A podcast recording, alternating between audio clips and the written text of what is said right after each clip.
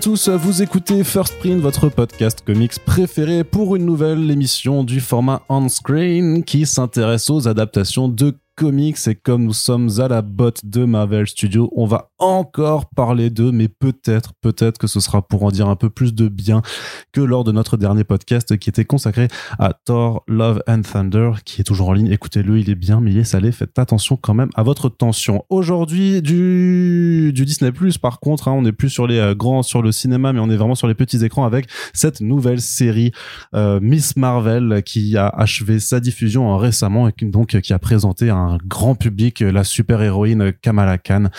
Et bien entendu, pour en parler, je ne serai pas seul, je suis toujours très bien accompagné puisque Osan est de retour, encore une fois, je vois plus ton, ton, ton chat que les miens récemment. C'est non, c'est certainement faux. Sinon, Corentin pourrait se poser des questions quand même. Donc, euh, ne disons pas ça. En tout cas, ne le disons pas dans le micro, s'il te plaît. Aurélien Vives, euh, c'est M chez Panini Comics, et donc complètement à la solde aussi de Marvel. Tu es avec nous, ça va? Non, mais juste à la solde des comics pour Marvel oui, Studios. Je suis pas à la solde. Voilà. C'est vrai, très bien. Ça va bien. Ouais. Ça fait longtemps que je t'ai pas eu. La dernière fois, ça devait être pour What If, je crois, non? C'est oui, c'était pour What If, effectivement j'avais pas du tout aimé. Effectivement, donc là, je crois qu'on contrebalance un petit peu le, la balance euh, voilà karmique, très bien. Et du point de vue de la qualité aussi, ben pour la balance karmique, on a également le meuble, l'armoire, l'armoire Splinter avec nous, ça va? Ça va tranquille. Très bien. Donc justement, on t'a laissé verser le sel aujourd'hui. Je crois qu'on sera un peu plus doux euh, de ton côté aussi avec Miss Marvel un petit peu. Ouais, c'est possible. Ouais, c'est possible. Nous ne savons pas peut-être qu'il va. C'est envisagé. peut-être qu'il va retourner, euh, retourner sa veste, je ne sais pas. Donc, euh, on est là donc pour parler de Miss Marvel, Kamala Khan, personnage créé au final assez récemment. C'était en 2012, je crois qu'elle a été imaginée ou 2013 et qu'elle a eu une première apparition en 2013 puis sa première série régulière en 2014. Quelle est donc sa particularité? Tout simplement bah, d'être la première héroïne euh, Marvel musulmane à avoir sa propre euh, sa propre série solo. C'est pas le premier personnage musulman chez Marvel, mais c'était vraiment le premier à avoir son propre euh, sa propre série. Et c'est un énorme succès depuis voilà depuis plus de dix ans, avec des millions d'albums de la série de la première série qui sont vendus, qui étaient notamment écrites par Jay Willow Wilson et dessinées par Adrian Alfona, qui est aussi le co-créateur des Runaways, donc un, un, un monsieur qui a vraiment fait très euh, beaucoup de bien pour la jeunesse Marvel moderne.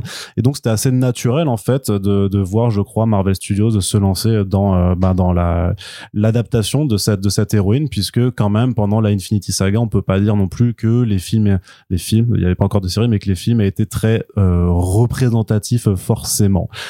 Donc, euh, bah, simple, simple transposition d'un processus qui a été fait dans les comics et qui est adapté maintenant pour les petits écrans, puisque Mama Studio ne fait au final que euh, décliner ce qui a déjà été fait en bande dessinée. Et donc, bien entendu, un personnage qui est introduit dans sa série télé avant de rejoindre le grand écran dans The Marvels. On en parlera bien entendu à la fin. Au début, on va commencer de façon très traditionnelle par la partie sans spoilers avec le tour de table de nos invités pour nous dire un petit peu ce qu'ils ont pensé de la série. Et je vais commencer par celui qui n'est pas venu depuis longtemps pour le coup. Aurélien, toi qui as Miss Marvel euh, tatoué, je crois, sur la jambe droite, euh, toi qui euh, d'ailleurs veux, tu veux qu'on t'appelle Miss Marvel aussi tellement tu es fan du personnage. Qu'est-ce que tu peux me dire un petit peu de cette série? Donc sans spoiler, mais bien entendu, toi en fait, je crois que tu aimes le, en tout cas tu le connais, c'est sûr, vu, vu ton travail aussi et ta passion de lecteur. Est-ce que tu en attendais beaucoup? Est-ce que tu as été surpris quand ça avait été annoncé? Est-ce que tu peux un peu nous dire voilà quelles étaient un peu tes attentes et ensuite ce que t'en as pensé Alors, euh, j'ai pas euh, Kamala Khan tatoué sur sur le sur le corps. Là, je suis déçu. J'ai Rocket Raccoon, mais euh, mais par contre, c'est vrai que oui, euh, Kamala, c'est une de mes c'est un de mes coups de cœur absolus en, en 2014. Du coup, c'est un, un, un des persos qui m'a énormément marqué en, en termes même éditoriaux. C'est vrai que j'ai tout de suite défendu au sein de la rédaction. Alors, c'était pas une défense forcément très acharnée parce que euh, tout le monde est tombé très vite d'accord sur la qualité de la série et sur le fait qu'on qu'on avait envie de la pousser, etc. Euh, je parle en comics du coup. Hein. Parce que ça a bien marché euh, aussi en plus, je crois. Euh, ouais, bah ça a bien marché. On a eu des problèmes de, ré, de, de réimpression ou pas ou d'albums qui étaient plus disponibles à un moment, je crois. Mais, Tout à fait. Et puis en, fait, en plus, c'est vrai qu'on a été, on a eu le, prix de la meilleure série à Angoulême euh, pour pour au moment de la sortie du deuxième ou troisième tome. donc oui, non, c'est vrai que c'est c'est une série que que que j'aime énormément, que, que j'aime beaucoup parce que en fait, euh, Kamala Khan, c'est un peu pour moi l'équivalent de, du, de Peter Parker, mais remodernisé. C'est-à-dire, c'est un personnage adolescent où on peut tous s'identifier.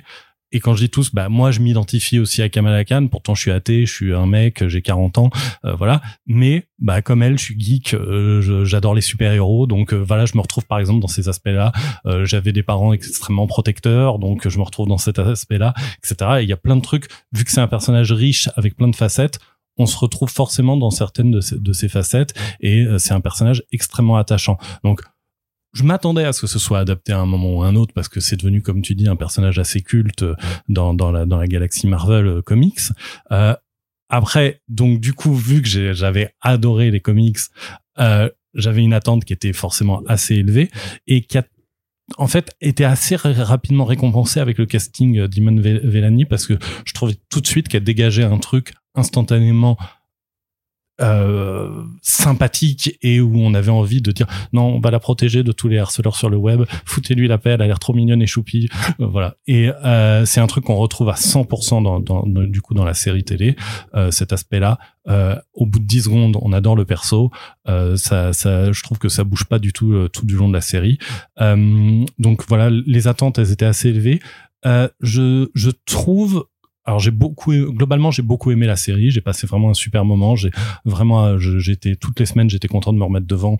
Euh, j'ai été j'ai été globalement très satisfait à certains détails près. Et globalement le, le, détail principal que, que je fais peser sur la série c'est presque un manque de confiance qui, a, qui peut avoir derrière dans le sens où ils ont voulu mettre énormément de choses dans ces six épisodes au, à tel point que il y a des fils narratifs, il y a des éléments narratifs où ils ne prennent pas le temps de les laisser s'installer. Ils préfèrent aller directement au payoff en passant par des raccourcis qui sont parfois assez brutaux.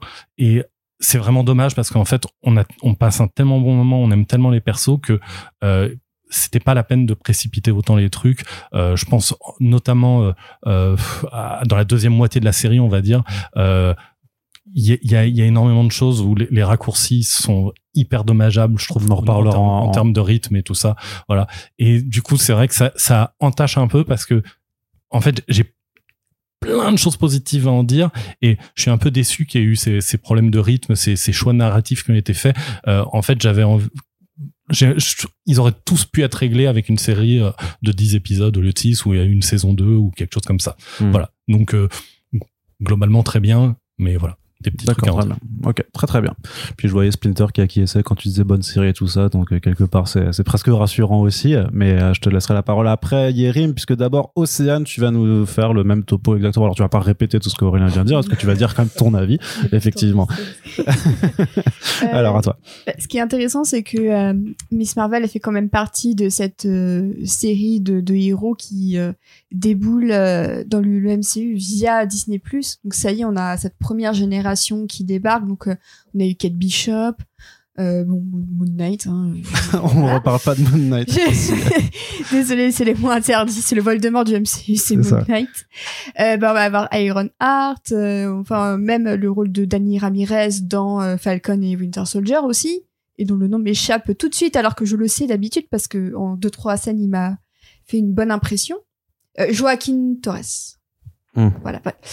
Donc vraiment toute une, toute une génération vraiment de jeunes héros euh, qui, qui arrivent et du coup à la fois c'est un peu frustrant de se dire que eux ne vont passer que par la télé pour leur début avant d'aller euh, au cinéma et Yelena est un peu la seule exception à, à ça pour le alors, moment. Alors techniquement, et America. Non, mais Riri, Williams, euh, pardon, Riri Williams aussi sera introduite d'abord dans Black Panther avant d'avoir sa série, tu vois. Donc, euh, mais, euh, c'est vrai que tous les autres, t'as raison. Voilà, leur, truc principal, ça va être vraiment, bon, sauf America et mm. même Yelena, bon, elle est revenue dans, dans tu vois. Mm. Mais, euh, mais du coup, j'étais assez intriguée quand même, parce qu'effectivement, comme tu le disais, on n'a pas assez de, de, héros jeunes, vraiment ados, dans le MCU, alors que c'est quand même un c'est quand même une, une, partie de la, de la population en fait qui qui est pas forcément représentée dans les thématiques, dans les préoccupations, dans les métaphores aussi parce que bah tu regardes Peter Parker, euh, ce qu'il vit c'est c'est la puberté et pareil chez euh, Kamala Khan, bah ce qu'elle vit c'est aussi un peu la puberté, genre les, les pouvoirs qui qui arrivent à des moments pas très euh, pas très concordants et elle est obligée d'aller se, cacher aux toilettes. Bon euh, voilà, en tant que meuf, on connaît un peu ça, tu vois. Et euh, du coup, j'étais plutôt contente qu'il fasse quand même une série et qu'on ait très vite appris qu'après, elle allait aussi être dans le film The Marvels, donc ça m'a un peu donné confiance. Effectivement, le casting de Iman Velani m'a aussi beaucoup rassurée, parce que je trouve qu'elle a un visage très expressif où euh, elle, elle va faire passer beaucoup, beaucoup d'émotions, alors certes très euh, primaires comme la joie ou la tristesse, mais je trouvais qu'elle réussissait à le faire passer ça de manière très simple euh, et euh, qu'effectivement c'est vraiment une toile où tu peux projeter littéralement tout ce que tu veux et je trouve ça plutôt chouette et ça confirme que pour moi, à part deux trois exceptions récentes, le MCU niveau casting, il se débrouille toujours vraiment très très bien. Et effectivement, en fait, dès le dès le début, j'ai réalisé que au-delà du fait qu'ils aient changé un petit peu ses, ses pouvoirs, bon, ça m'a un petit peu euh, chafouiné. Mais c'est aussi le fait que pour moi, c'était beaucoup trop court et que là où, par exemple, euh, un film, euh, enfin, une série comme Hawkeye ou même un film comme Moon Knight, ça aurait pu être un film de deux heures, deux heures et demie sans problème. Miss Marvel, ça renoue un petit peu avec la structure d'une série télé. C'est quelque chose qui m'avait beaucoup manqué depuis euh, depuis Vendavision, qui était qui se justifiait par le fait que ça rendait hommage. Mais je trouve que dans la manière dont la série est écrite, tu peux pas dire que c'est un, film de tu peux pas dire que c'est un film de 5 heures tu sais cette formule un peu à la con où, tu, que les réalisateurs disent oui moi c'est c'est pas une série que je fais c'est un film divisé en plusieurs parties. Là c'est une série qui se tient de bout en bout et je suis d'accord avec Aurélien. Pour moi ça aurait vraiment mérité au moins deux épisodes supplémentaires. Et on faisait la réflexion euh, récemment avec euh, Manu qui disait mais est-ce que tu penses pas que un ou deux épisodes supplémentaires auraient nuit à la qualité globale de la série? Et en fait moi je pense que pas du tout, parce que t'as tellement de choses effectivement euh, inachevées, euh, trop peu explorées, que t'aurais largement pu faire un truc un peu plus détaillé. Et en soi, un épisode un petit peu filler, mais qui complète très bien les, les 7 euh, ou 8 autres, pour moi, ça aurait parfaitement pu fonctionner. Et je sais pas si ça vient du fait que la série a été proposée avec 6 épisodes, que c'est Marvel qui a dit on veut du 6 épisodes. Je sais pas comment ça s'est fait exactement. Mais j'ai effectivement ressenti un manque, notamment dans la deuxième partie, où tu sens qu'il y a des choses, tout ce qui traite de la partition, euh, où je me suis dit, euh, déjà, j'apprends des trucs. Donc c'est un peu comme euh, Watchmen et le massacre de Tulsa où je savais pas grand chose et du coup ça m'a permis d'aller sur Wikipédia parce que j'ai réalisé que mon savoir dans ce domaine-là était quasiment nul. Mais il manque, pour moi, il manque, il manque le temps. Il manque du temps. Et, et c'est vachement dommage. Pour moi, c'est vraiment l'épisode 5 qui encapsule tous les problèmes en fait que rencontre la série.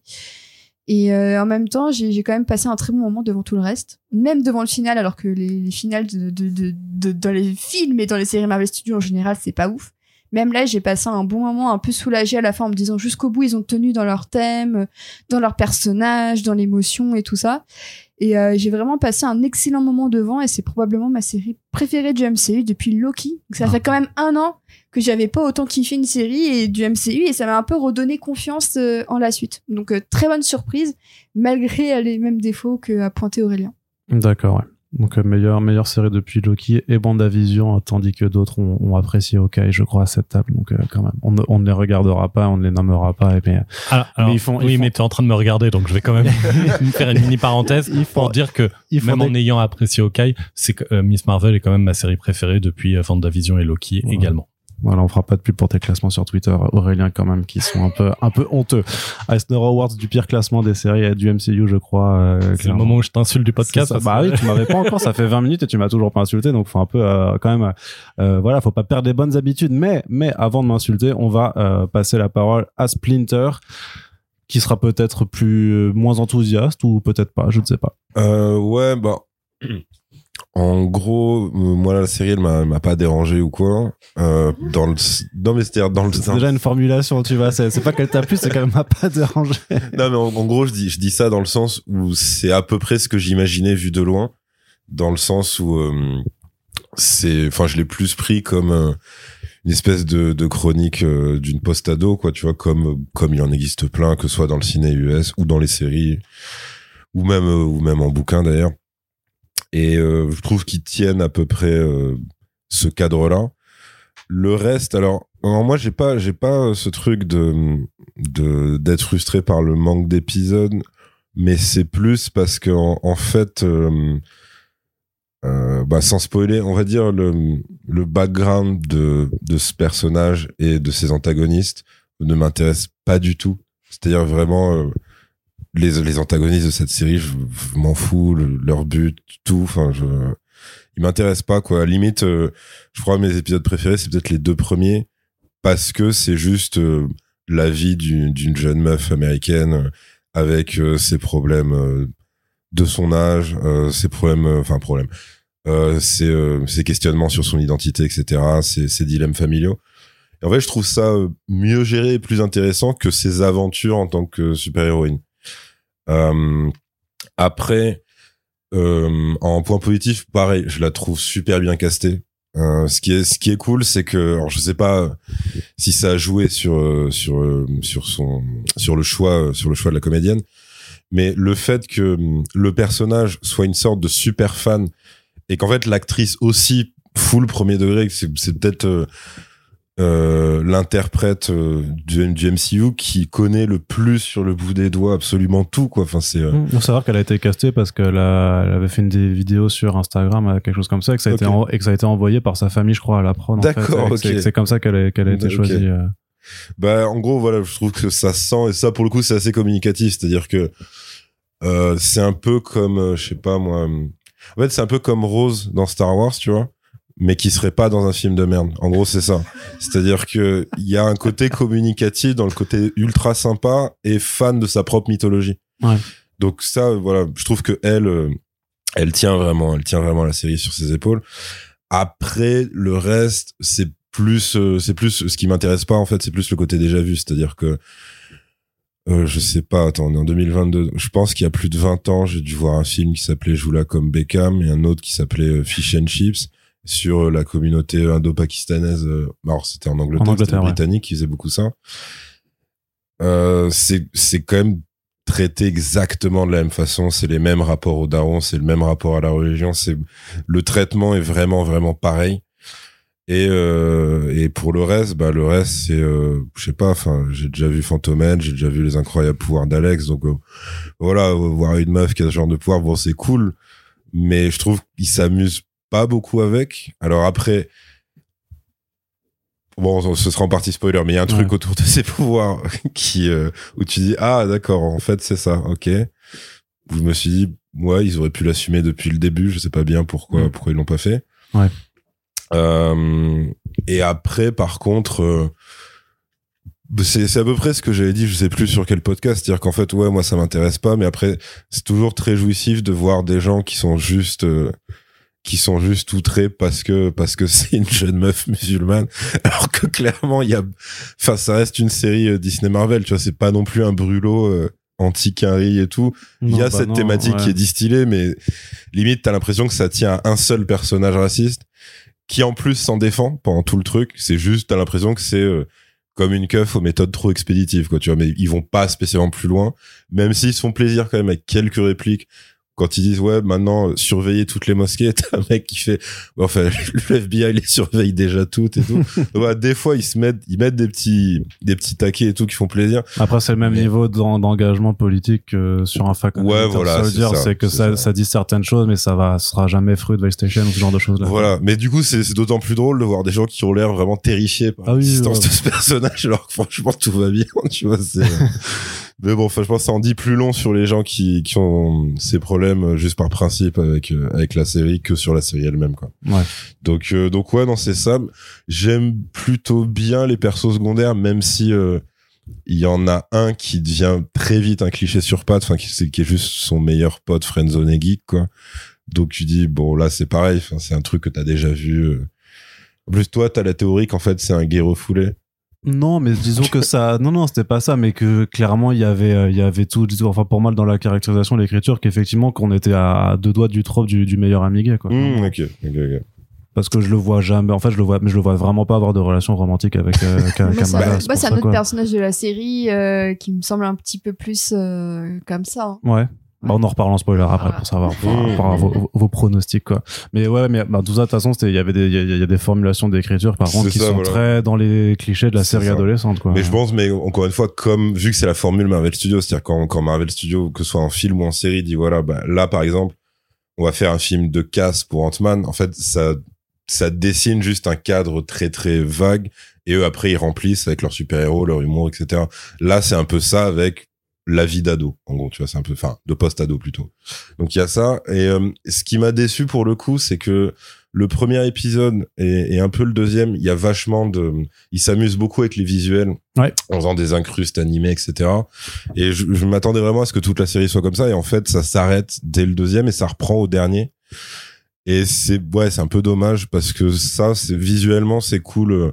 Enfin, c'est rare en fait qu'une série euh, du MCU se démarque. C'est déjà rare qu'un film se démarque.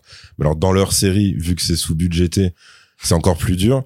Je sais pas si c'est sous-budgété que c'est, que c'est sous-utilisé par rapport au budget. Peut-être que c'est ça aussi. les deux. Hein. Ouais. ouais.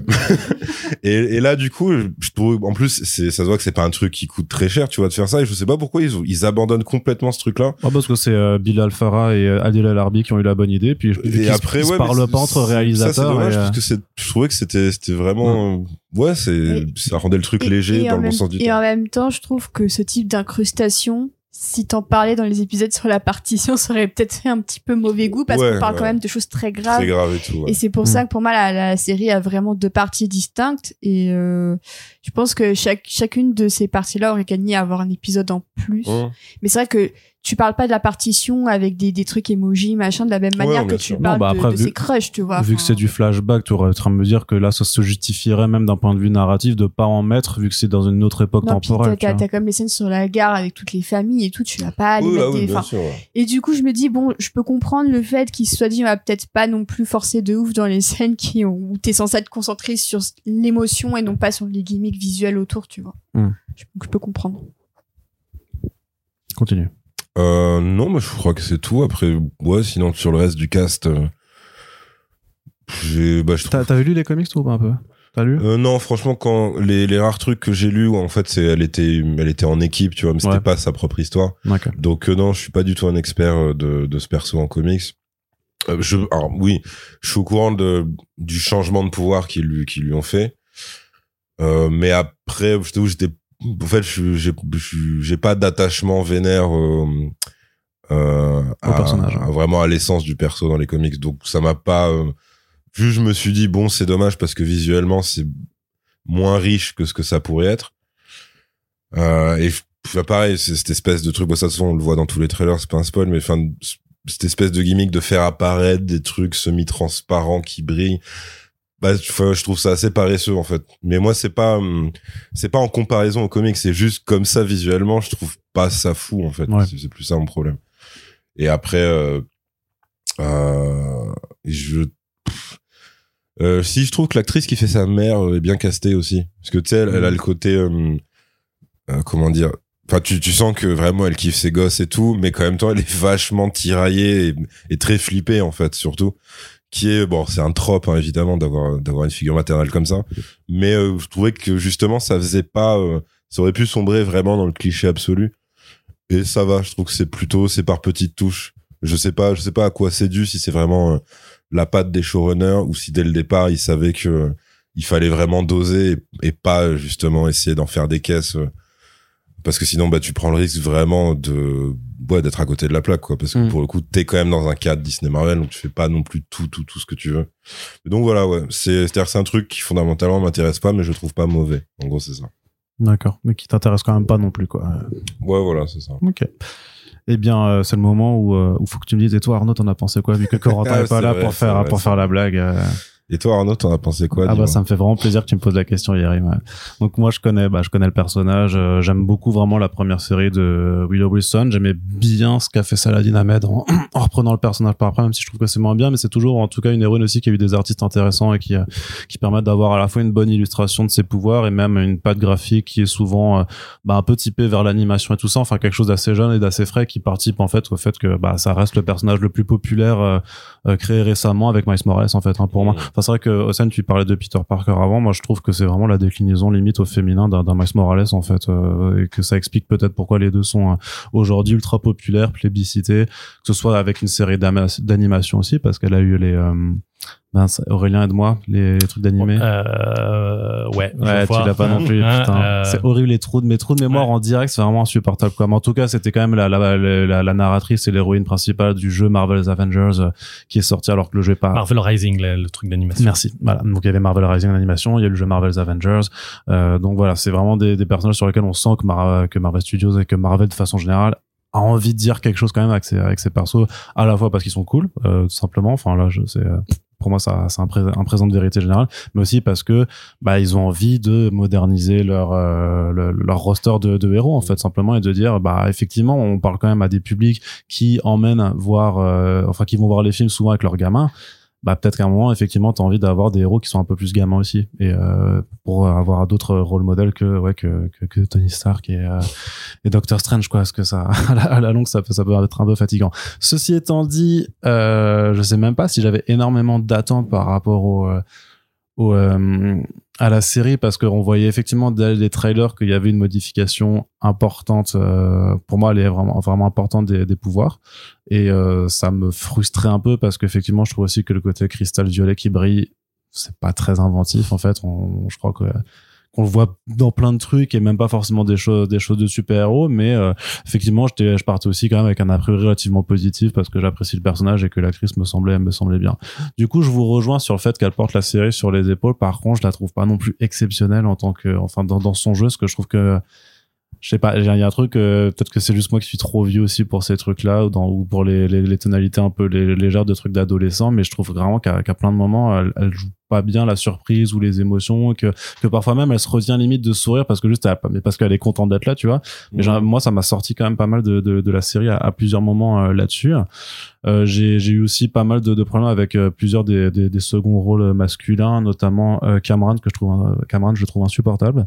Donc Risha, Euh, mais même celui qui fait Red Dagger, euh, je le trouve euh, par contre lui limite out of character. Enfin, je l'ai vraiment trouvé. mais même toute cette partie là en fait, euh, on en reparlera en spoiler après, mais je les ai trouvés complètement euh, ouais, euh, un peu à côté de la plaque alors que justement effectivement je te, je te là-dessus Yerim c'est j'aimais bien les deux premiers épisodes dans ce côté euh, slice of life d'adolescente et euh, effectivement euh, d'avoir le sentiment aussi même que culturellement en fait il y a des références ou des, euh, des coutumes des choses comme ça en fait que je connais pas sur lesquelles en fait je butais parce que ben parce que c'est pas ma culture en fait.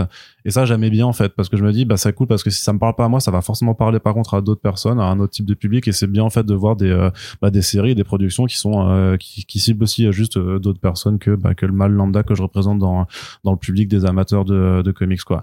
Et par contre je suis aussi d'accord avec toi Yerim sur le fait qu'il y a tout un pan de background en fait sur une partie des personnages j'ai pas compris en fait. On en reparlera je sais pas on en reparlera mais j'ai vraiment pas j'ai vraiment pas compris pourquoi ils voulaient faire ça plutôt que de euh, bah de se référer plus aux comics en fait. Parce que de la même façon qu'ils qu'ils occultent une partie de ses pouvoirs bah il y a, il y a tout un autre euh, type de, de vilain qu'elle doit affronter en fait qui bah qui reste intéressant et qui euh, et qui fait un peu plus comic book. Alors que là on restait quelque chose de final d'assez sage surtout que même sur la fin on se retrouve quand même aussi avec un un combat du du vilain. Il a les pouvoirs c'est les mêmes que c'est les mêmes que l'héroïne en fait. Donc euh, et ça ça fait par mais après ça fait partie des trucs. Mais quand justement que à force de le reprocher tout le temps en fait à à Marvel Studios tu dis à la fin mais euh, bon bah on a compris qu'ils sont qu'ils s'en foutaient un petit peu quoi. Donc euh, je garde un sentiment positif parce que effectivement ce que font euh, Bilal et Harby euh, au, au début euh, bah c'est cool euh, le côté des, euh, des, des dessins qui s'incrustaient tout ça je trouvais même que je sais pas si euh, si l'épisode 5 les décors sont naturels ou pas mais en tout cas je trouvais ça que c'était pour le coup bien bien foutu parce qu'il y a toute une partie on va dire bah, qui se passe au même mais même quand quand ils voyagent au Pakistan j'imagine qu'ils seront vraiment allés tourner là-bas ou peut-être je sais pas je, je sais pas si vous êtes au courant pour les Je- en- J'en sais rien, mais en tout cas, ça sonne mais comme ça, étant ça- voilà, vrai, ça, quoi. ça sonne vrai, tu vois. Donc là-dessus, par contre, j'étais vraiment genre content parce que t'as une vraie impression de ouais de, de voyager de, et de dépaysement quoi. Donc un bilan au sortir euh, plutôt plutôt euh, positif et euh, et je crois que le bilan est donc assez euh, assez positif dans dans l'ensemble et je me note juste le time code pour pouvoir basculer dans la partie spoiler. dans la partie spoiler. Alors par quoi est-ce qu'on commence dans la partie spoiler Océane Euh, moi, je parlerais peut-être bien de ses pouvoirs, de ses Yes. origines. Le- Donc le, le, le, le On truc qui fâche, le- truc Allez, qui fâche On vraiment. y va. Parce que moi j'étais fâché vraiment quand même hein, au début. hein. Ouais, ouais, je suis pas. euh, En fait, le, problème, c'est que chaque épisode de la série te vend que ses pouvoirs viennent d'un moyen ou d'un autre. On te dit, ok, il y a les bracelets. En fait, non, les bracelets, ils ont juste activé un truc, c'est quelque chose qui est en toi. En fait, non, t'es une jean parce que tu es le produit de deux univers. Et ensuite, euh, ah bah en fait, non, tu es euh, rédactile. Euh, bon, on en parle spoiler, voilà. on, on, en parle sur la, sur la fin pour dire vers où ça nous mène, quoi, et, euh, et, ensuite, bon, bah, euh, hey, mais en fait, tes gènes, ils ont muté et tout ça.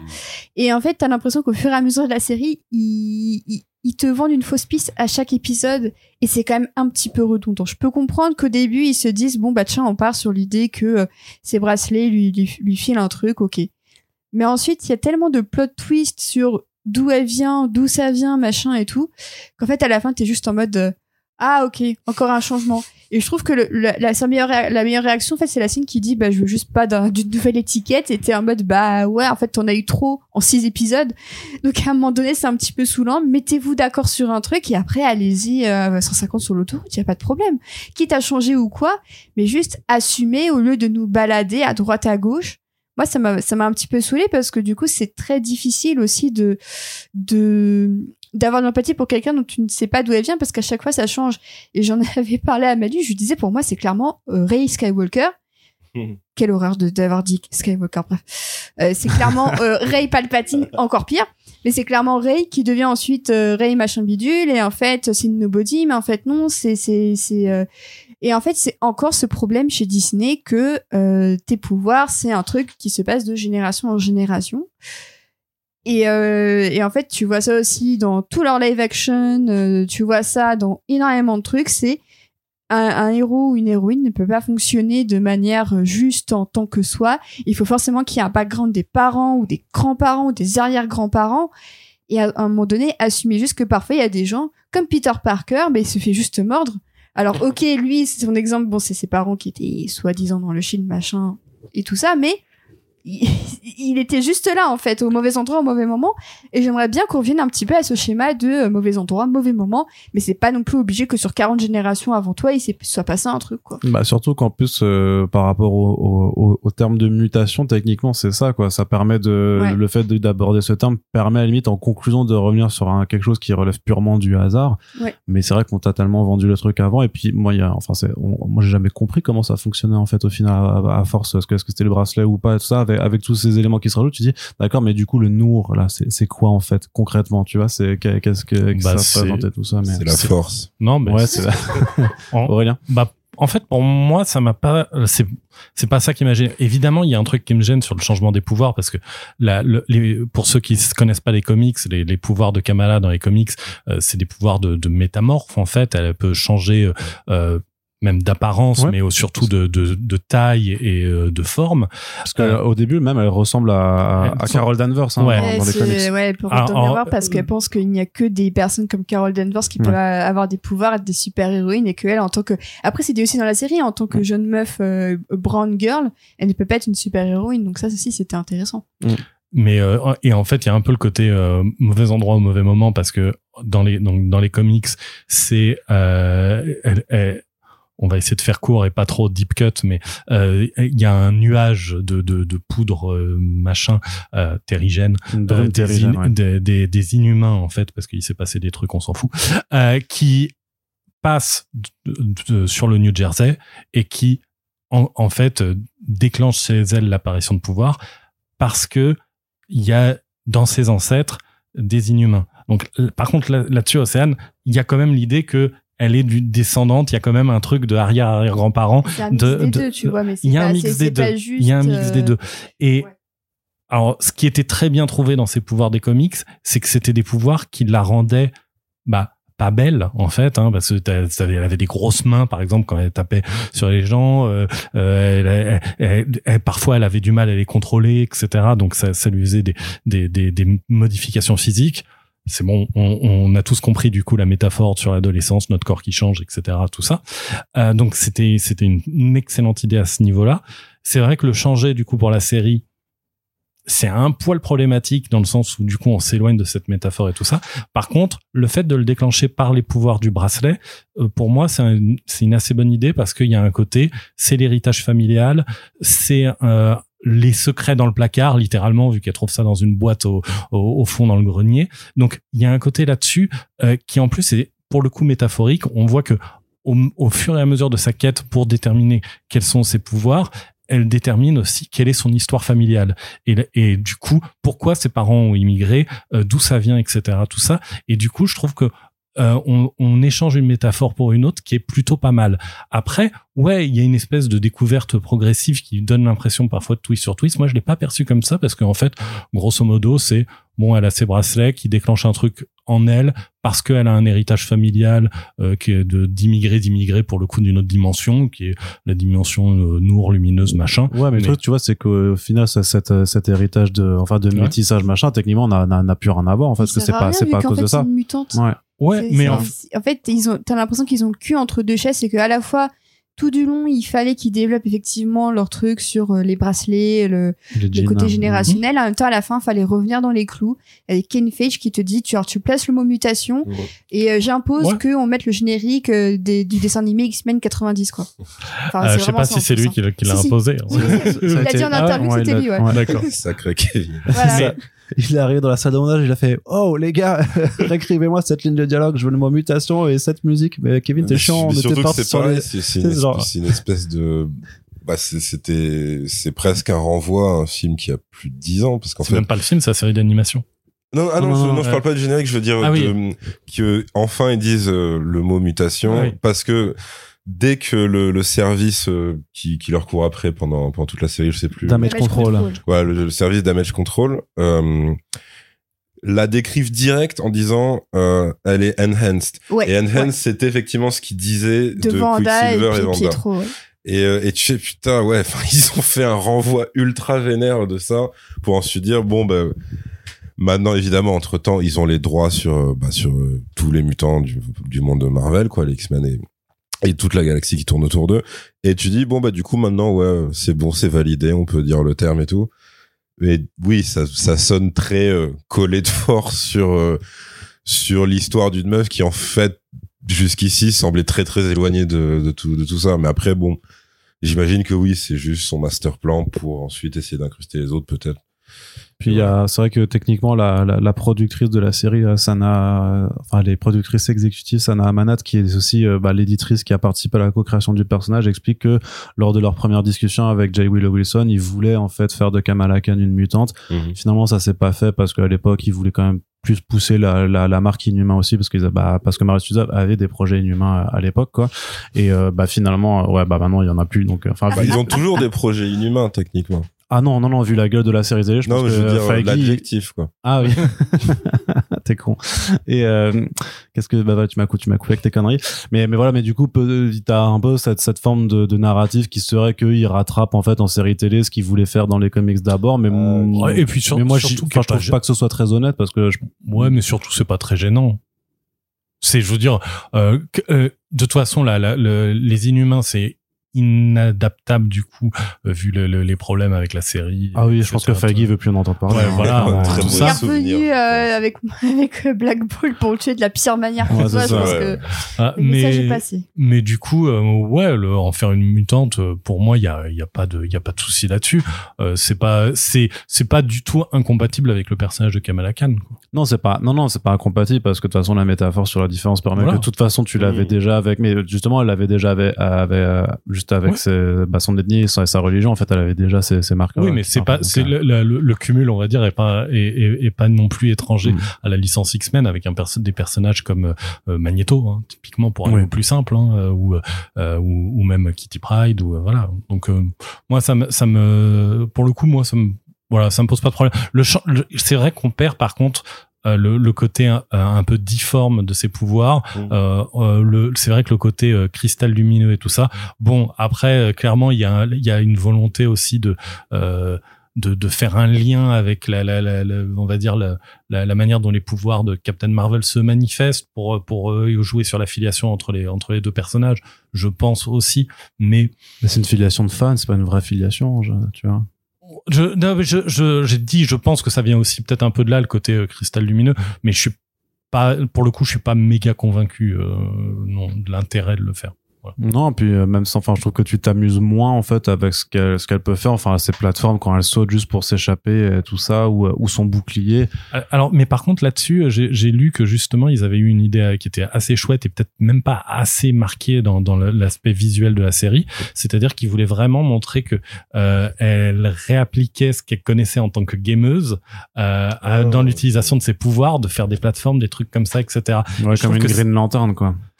Ou- ou- Qui matérialise aussi ces trucs par, par, en général par, par rapport à son imaginaire, en fait. Ouais, voilà. Et que là, là, vu qu'elle a, elle- parce qu'en plus Mm. d'être fan de super-héros, elle joue aux jeux vidéo, etc. C'est pas America Euh, aussi qui se déplace comme ça. Ou non, je- America, elle fait des portails pour se déplacer. euh. Ouais, mais euh, donc Doctor Strange, t'as pas un, un jeu de plateforme, enfin je sais plus.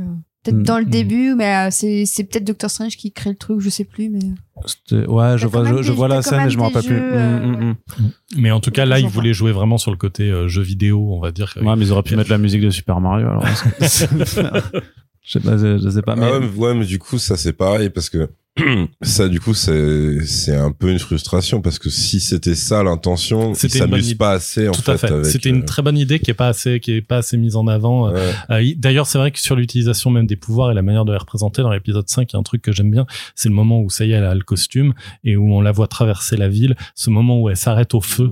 Oui. euh, euh, pour euh, en, en attendant que le feu repasse au vert alors qu'en plus elle est en, en hauteur etc tout ça en plus ça fait un callback au premier épisode où on la voit euh, le au- passer le permis donc il y a, y a y a, y a des petits trucs comme ça où ils s'amusent bien et où c'est marrant mais c'est vrai qu'on j'aurais vraiment aimé que ils aillent à fond sur le côté euh, ludique de, Ouais. de l'utilisation des pouvoirs En fait, Quitte à les changer. Si, enfin, pour prendre une ref, même si évidemment je je, je m'attends pas à cette qualité-là pour une série Marvel sur Disney+, mais si c'était ça qu'ils voulaient faire, en fait, pour moi, limite, euh, il fallait une réelle à la Scott Pilgrim, quoi, tu vois.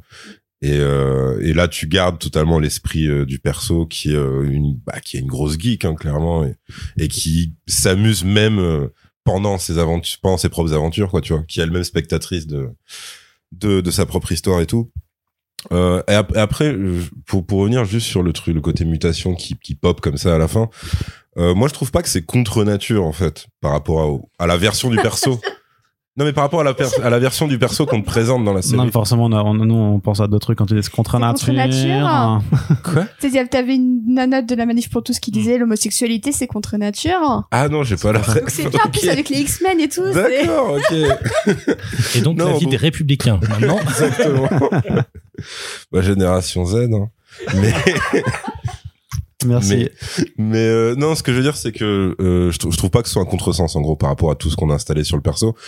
C'est juste que ça fait vachement plaquer en fait. C'est la, la manière. C'est en plus avec euh, limite, enfin pas un ralenti, mais l'espèce de, de petite musique qui se Mm. coupe et euh, Bruno qui fait. Euh, euh, It's like uh, mutated. T'es genre tin tin tin. Et tu vois, t'as t'as Ouais. vachement ce truc. Mais c'est pour vrai ça que que, ça la vient réaction de Kamala en face c'est quand même très drôle parce que Et c'est oui. elle, elle, elle désamorce Elle s'en branle, ouais. et- ça, elle s'en branle en Ok, fait. bon, ça ou autre chose, Écoute. tranquille. Quoi, tu vois. Cool story bro. Et c'est vrai que ça, ça fait plaquer aussi parce qu'ils sont là en train de parler de la voiture et il fait au, Au fait, fait, au fait j'ai j'ai un truc de super important à te dire. C'est c'est c'est vrai que ça, ça fait plaquer c'est vrai. Et, et à l'inverse, pour le coup, alors c'est pas du tout euh, en lien avec euh, avec le côté super héroïque, c'est plus en lien avec euh, bah, plus euh, l'identité. Euh, je trouve qu'en fait, euh, sa pote Nakia limite donne les clés de la série en fait presque trop vite, c'est-à-dire que je trouve qu'elle a un speech parfait, tu sais, dans la scène où elles sont au chiottes et tout, dès le premier Ouais. épisode. Et en fait, quand euh, bah, c'est juste, elle explique pourquoi elle a choisi de porter le voile. Et en fait, euh, il y a, elle dit déjà tout. Enfin, tu vois, tout vraiment, c'est vraiment bien écrit pour le coup.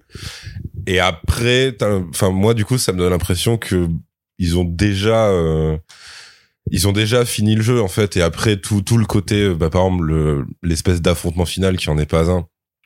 Euh, quand euh, le mec se met à lui dire euh, ouais mais ils nous accepteront jamais et tout. Il dit en fait elle a, elle, elle a déjà résolu ce problème là tu vois. Elle est plus dans, dans ce questionnement. C'est juste ça que je trouve qui est un peu foireux mais bon qui qui est normal parce que bah parce que c'est un autre personnage qui lui-même est un peu une pièce rapportée. Et puis c'est à, c'est à elle aussi de bah, de propager la bonne parole en ouais c'est fait. un peu ça Donc ouais, moi ça me dérange pas parce que c'est c'est bien aussi de elle l'avoir en doute, de voir que elle aussi finalement apprend à, se faire confiance, apprend à s'aimer, à aimer ses pouvoirs. En Mmh, fait, à la fin, pour moi, c'est hyper logique que ce soit elle qui le redise. Ça, ça, ça ne dit pas forcément que tout est joué dès le premier épisode, mais pas, parce que bah du coup les expériences individuelles sont tellement complexes que ce que vit Cameron, ce Mm. n'est pas ce que vit Nakia, ce n'est pas ce que vit Kamala. Donc c'est bien aussi de montrer que tous ces, tous, tous ces personnages-là ne sont pas un bloc, mais que chacun vit un peu un parcours euh, différent. Tout cas, ça m'a pas du tout dérangé et j'ai trouvé ça bien que tu, tu disais que voilà, c'était l'affrontement avec le grand méchant et tout ça. Moi, j'ai pas vu.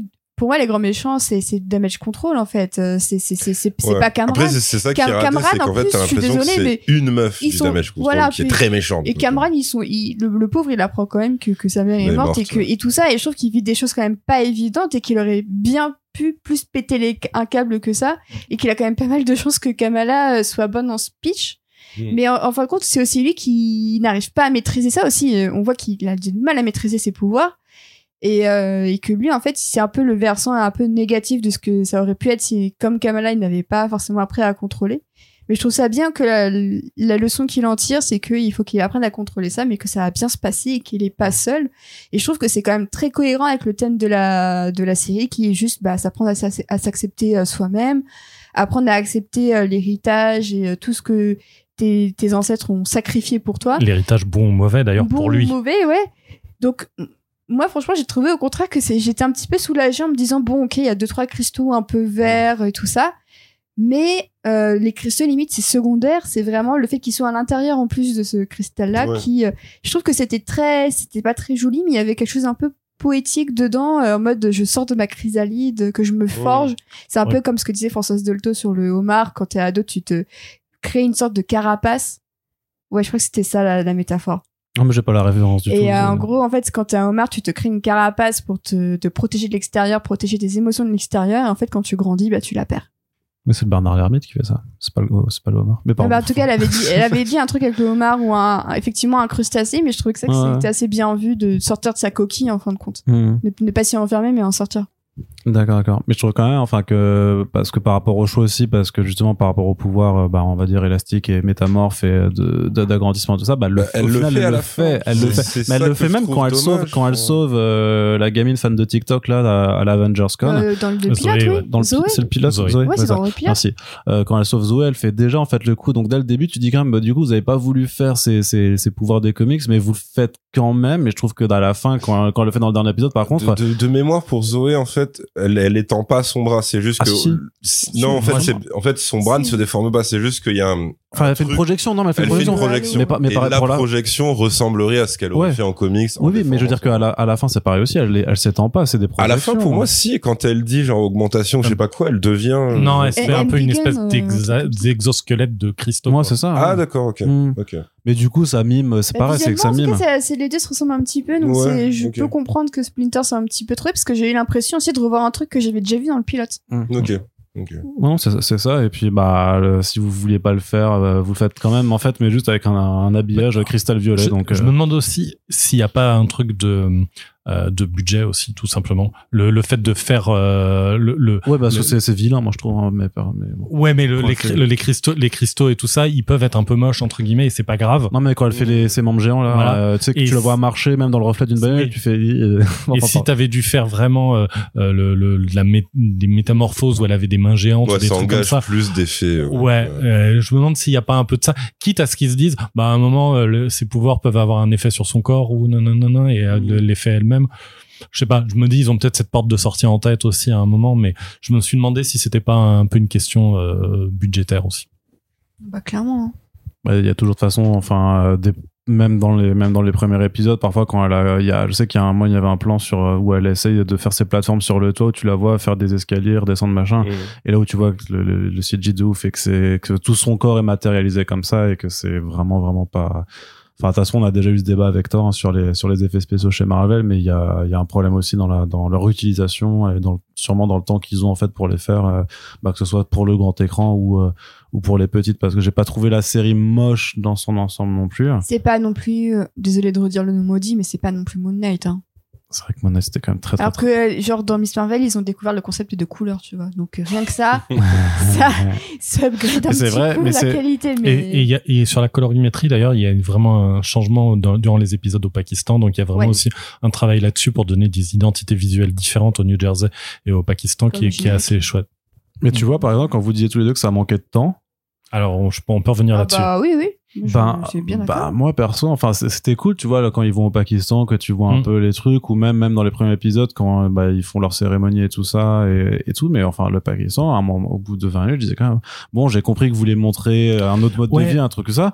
Euh, mm, je commence à trouver le temps vraiment long en fait. hein. Alors ouais, mais pour moi, il y a, il y, a, il y a des moments où le temps est long, non pas parce que on dans le, passe- mar- dans le marché souk, je sais pas comment. Ouais, mais euh, euh, il y a- les, les questions de temps long, parfois, elles se passent juste sur est-ce qu'il est en train de se passer quelque chose de de- de- d'important? Et parfois, en, en ayant plus de temps, tu vas te permettre de plus te focaliser, de recréer des enjeux euh, à l'intérieur même de l'épisode. Et typiquement, un truc tout con, là, on parle du Pakistan, un endroit où je trouve où ça a manqué énormément de temps, c'est sur les Red Dagger. Elle les rencontre, Oui. littéralement une minute plus tard, ces gens, ils se connaissent depuis six mois. Et vraiment là-dessus, il y a eu un moment où j'étais là, euh, j'ai- fait une mini sieste. Qu'est-ce qui s'est passé? Ouais. je, je ne sais pas. Et en fait, il y aurait eu besoin là peut-être de pas énormément, de 5 10 minutes de plus pour qu'on voit du temps passer. Un- on- je- première idée à la con qui me vient, mais un montage où on les voit passer du temps, euh, faire des essais, euh, euh, qu'elle découvre un peu mieux Oui, ses pouvoirs, des choses peu, comme ouais. ça. Parce que il y a vraiment un moment où après il vient avec, euh, tiens, euh, je t'ai amené cette, euh, ce, ce, ce, ce morceau de vêtement pour t'aider, machin et tout ça. Tiens, là, ils mangent des épices sur la, la plage ou je sais plus quoi là. ça un mec qui joue de la guitare. Ouais. Ouais. mais non mais en fait le problème là, là on voit ça mais ça c'est la c'est la première soirée et on a vraiment l'impression à un moment qu'ils ont passé plusieurs jours ensemble Ouais, ouais. et ça c'est pas du tout montré et ça manque aussi parce que derrière la mort du coup du euh, du chef des Red Dagger Ouais. bah, elle perd vachement en émotion parce Mhm. que justement c'est Ouais. hyper expédié. Et si tu le connaissais depuis un petit peu plus de temps, si tu avais vu qu'il y avait des échanges, etc., d'un coup, les enjeux du coup dans- durant la, la scène de poursuite d'après, bah, ils sont plus les mêmes parce que ces personnages-là, t'as appris à les connaître. Et il y a beaucoup de trucs comme ça où j'ai trouvé que la série allait directement à la conclusion. Comme je disais, là, je trouve que là, on va directement à la conclusion. Ils sont devenus super potes, mais on l'a à aucun moment on l'a vu. Et à l'inverse, avec les clandestines, du coup, on a exactement le même truc. Le moment de pétage de plomb de, de, de la mer, alors je le comprends conceptuellement. Ok, ça fait des décennies et des décennies qui, sont là. Ils ont envie de rentrer. Elle voit le, elle voit la solution lui échapper juste devant elle. Elle pète un câble. Ok, j'arrive à le comprendre. Mais à aucun moment, je le vois articulé à l'écran. Et du coup, là, s'il y avait eu un peu plus de temps, des articulations qui me permettent de mieux comprendre euh, leur, frustration et, euh, le, le- le- le pourquoi ils pètent un câble, bah, j'aurais été plus compréhensif dans le pétage de câble et j'aurais eu un peu plus d'intérêt parce que comme toi en fait euh, euh, Splinter bon bah je, je- quand je après euh, pour moi c'est les méchants génériques 101 euh, ils sont ils sont vraiment pas contents ils sont habillés en noir et ils font des galipettes quoi. Bon euh, voilà c'est c'est pas c'est ça m'intéresse ça m'intéresse pas non plus. Est-ce que c'est pas tout un pan même qui aurait qui, qui pourrait disparaître en fait mais de- presque. de mais en, mais en hein. fait ça, ça pourrait être intéressant surtout que là ils ont la même métaphore des immigrés qui ont euh, des, des mêmes problématiques. Mais le problème c'est que c'est jamais vraiment exploité. Et par contre on perd du temps sur les- leur évasion du raft euh, en mode euh, Agent of Shield saison 1 euh, qui est complètement honteux là ce- cette scène là en fait j'aurais préféré que, que que Kamala découvre qu'il s'était euh, évadé. Euh, on aurait En gagné hors-champ 10 complet. voilà, on aurait gagné 10 minutes et on, aurait- on les aurait pas vus faire être escortés dans le raft par deux pauvres gars. C'est, cette scène-là, elle, elle, elle, elle- elle nous fait perdre du temps, de l'argent évidemment, et du, euh, du, du- de, même Bah, du c'est background. juste pour quoi. montrer que Cameron, euh, il est peut-être un peu moins méchant que les autres, Ouais, mais, mais- c'est tout en fait. Je suis sûr Ouais. que tu avais un million de manières de le faire qui étaient Oui. mieux que Ah ça. bah, et qui était moins longue. Ouais, c'est ça. Et, et en fait, c'est des, il y a, il y a sur certains trucs comme ça, c'est un petit peu longuet, mais je trouve que on aurait vachement gagné, bah ouais, à avoir plus de scènes avec les clandestines où on les comprend mieux, Mmh. ou c'est soit, soit des personnages où, euh, où je, j'ai, j'ai plus d'affect pour eux. J'ai, là, en fait, à chaque fois qu'ils apparaissaient, je, je baillais parce que justement, on ne nous a pas mis d'enjeu autour d'eux. De, euh, j'arrive pas à les, enfin, je les comprends encore une fois conceptuellement, mais émotionnellement, j'ai aucun lien avec eux. Ouais, puis même toute cette partie de d'autres dimensions qui te vient, qui vient encore te rajouter un truc, euh, mais limite passe partout en fait. On Ouais, dit oui, ouais. c'est une autre dimension, et tu dis mais il y en a combien maintenant en fait dans le dans dans, le- dans leur univers? En fait. Surtout qu'à chaque fois t'as l'impression que c'est des concepts qui sont différents de ceux qu'on t'a présentés Ouais. dans dans d'autres choses, et tu fais ah là, là, là, parce que même là, quand le voile se déchire, enfin s'ouvre, Le- le- on comprend pas trop ce qu'il y a. Et qu'est-ce- que c'est? ça, ouais. et par contre là, quand la, la mise à mort là. mais ouais, pas, non, ça c'est le niveau. C'est le, le, niveau euh, cristal puis le crâne qui apparaît, mais juste deux secondes avant de se. Même avec Indiana Jones 3, c'était mieux fait. Ouais, c'est ça. C'est franchement, c'est.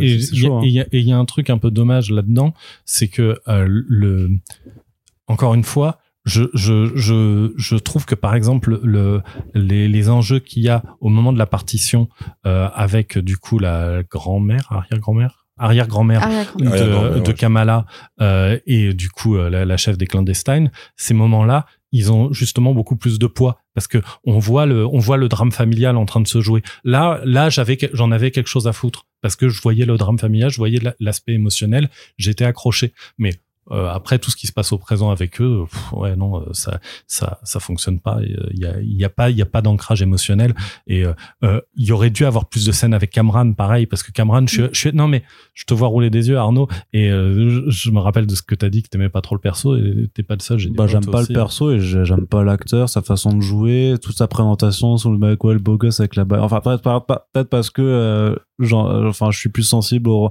et, pourtant si il y a des trucs d'adolescent, il y a de la romance. Tu t'identifies à Bruno.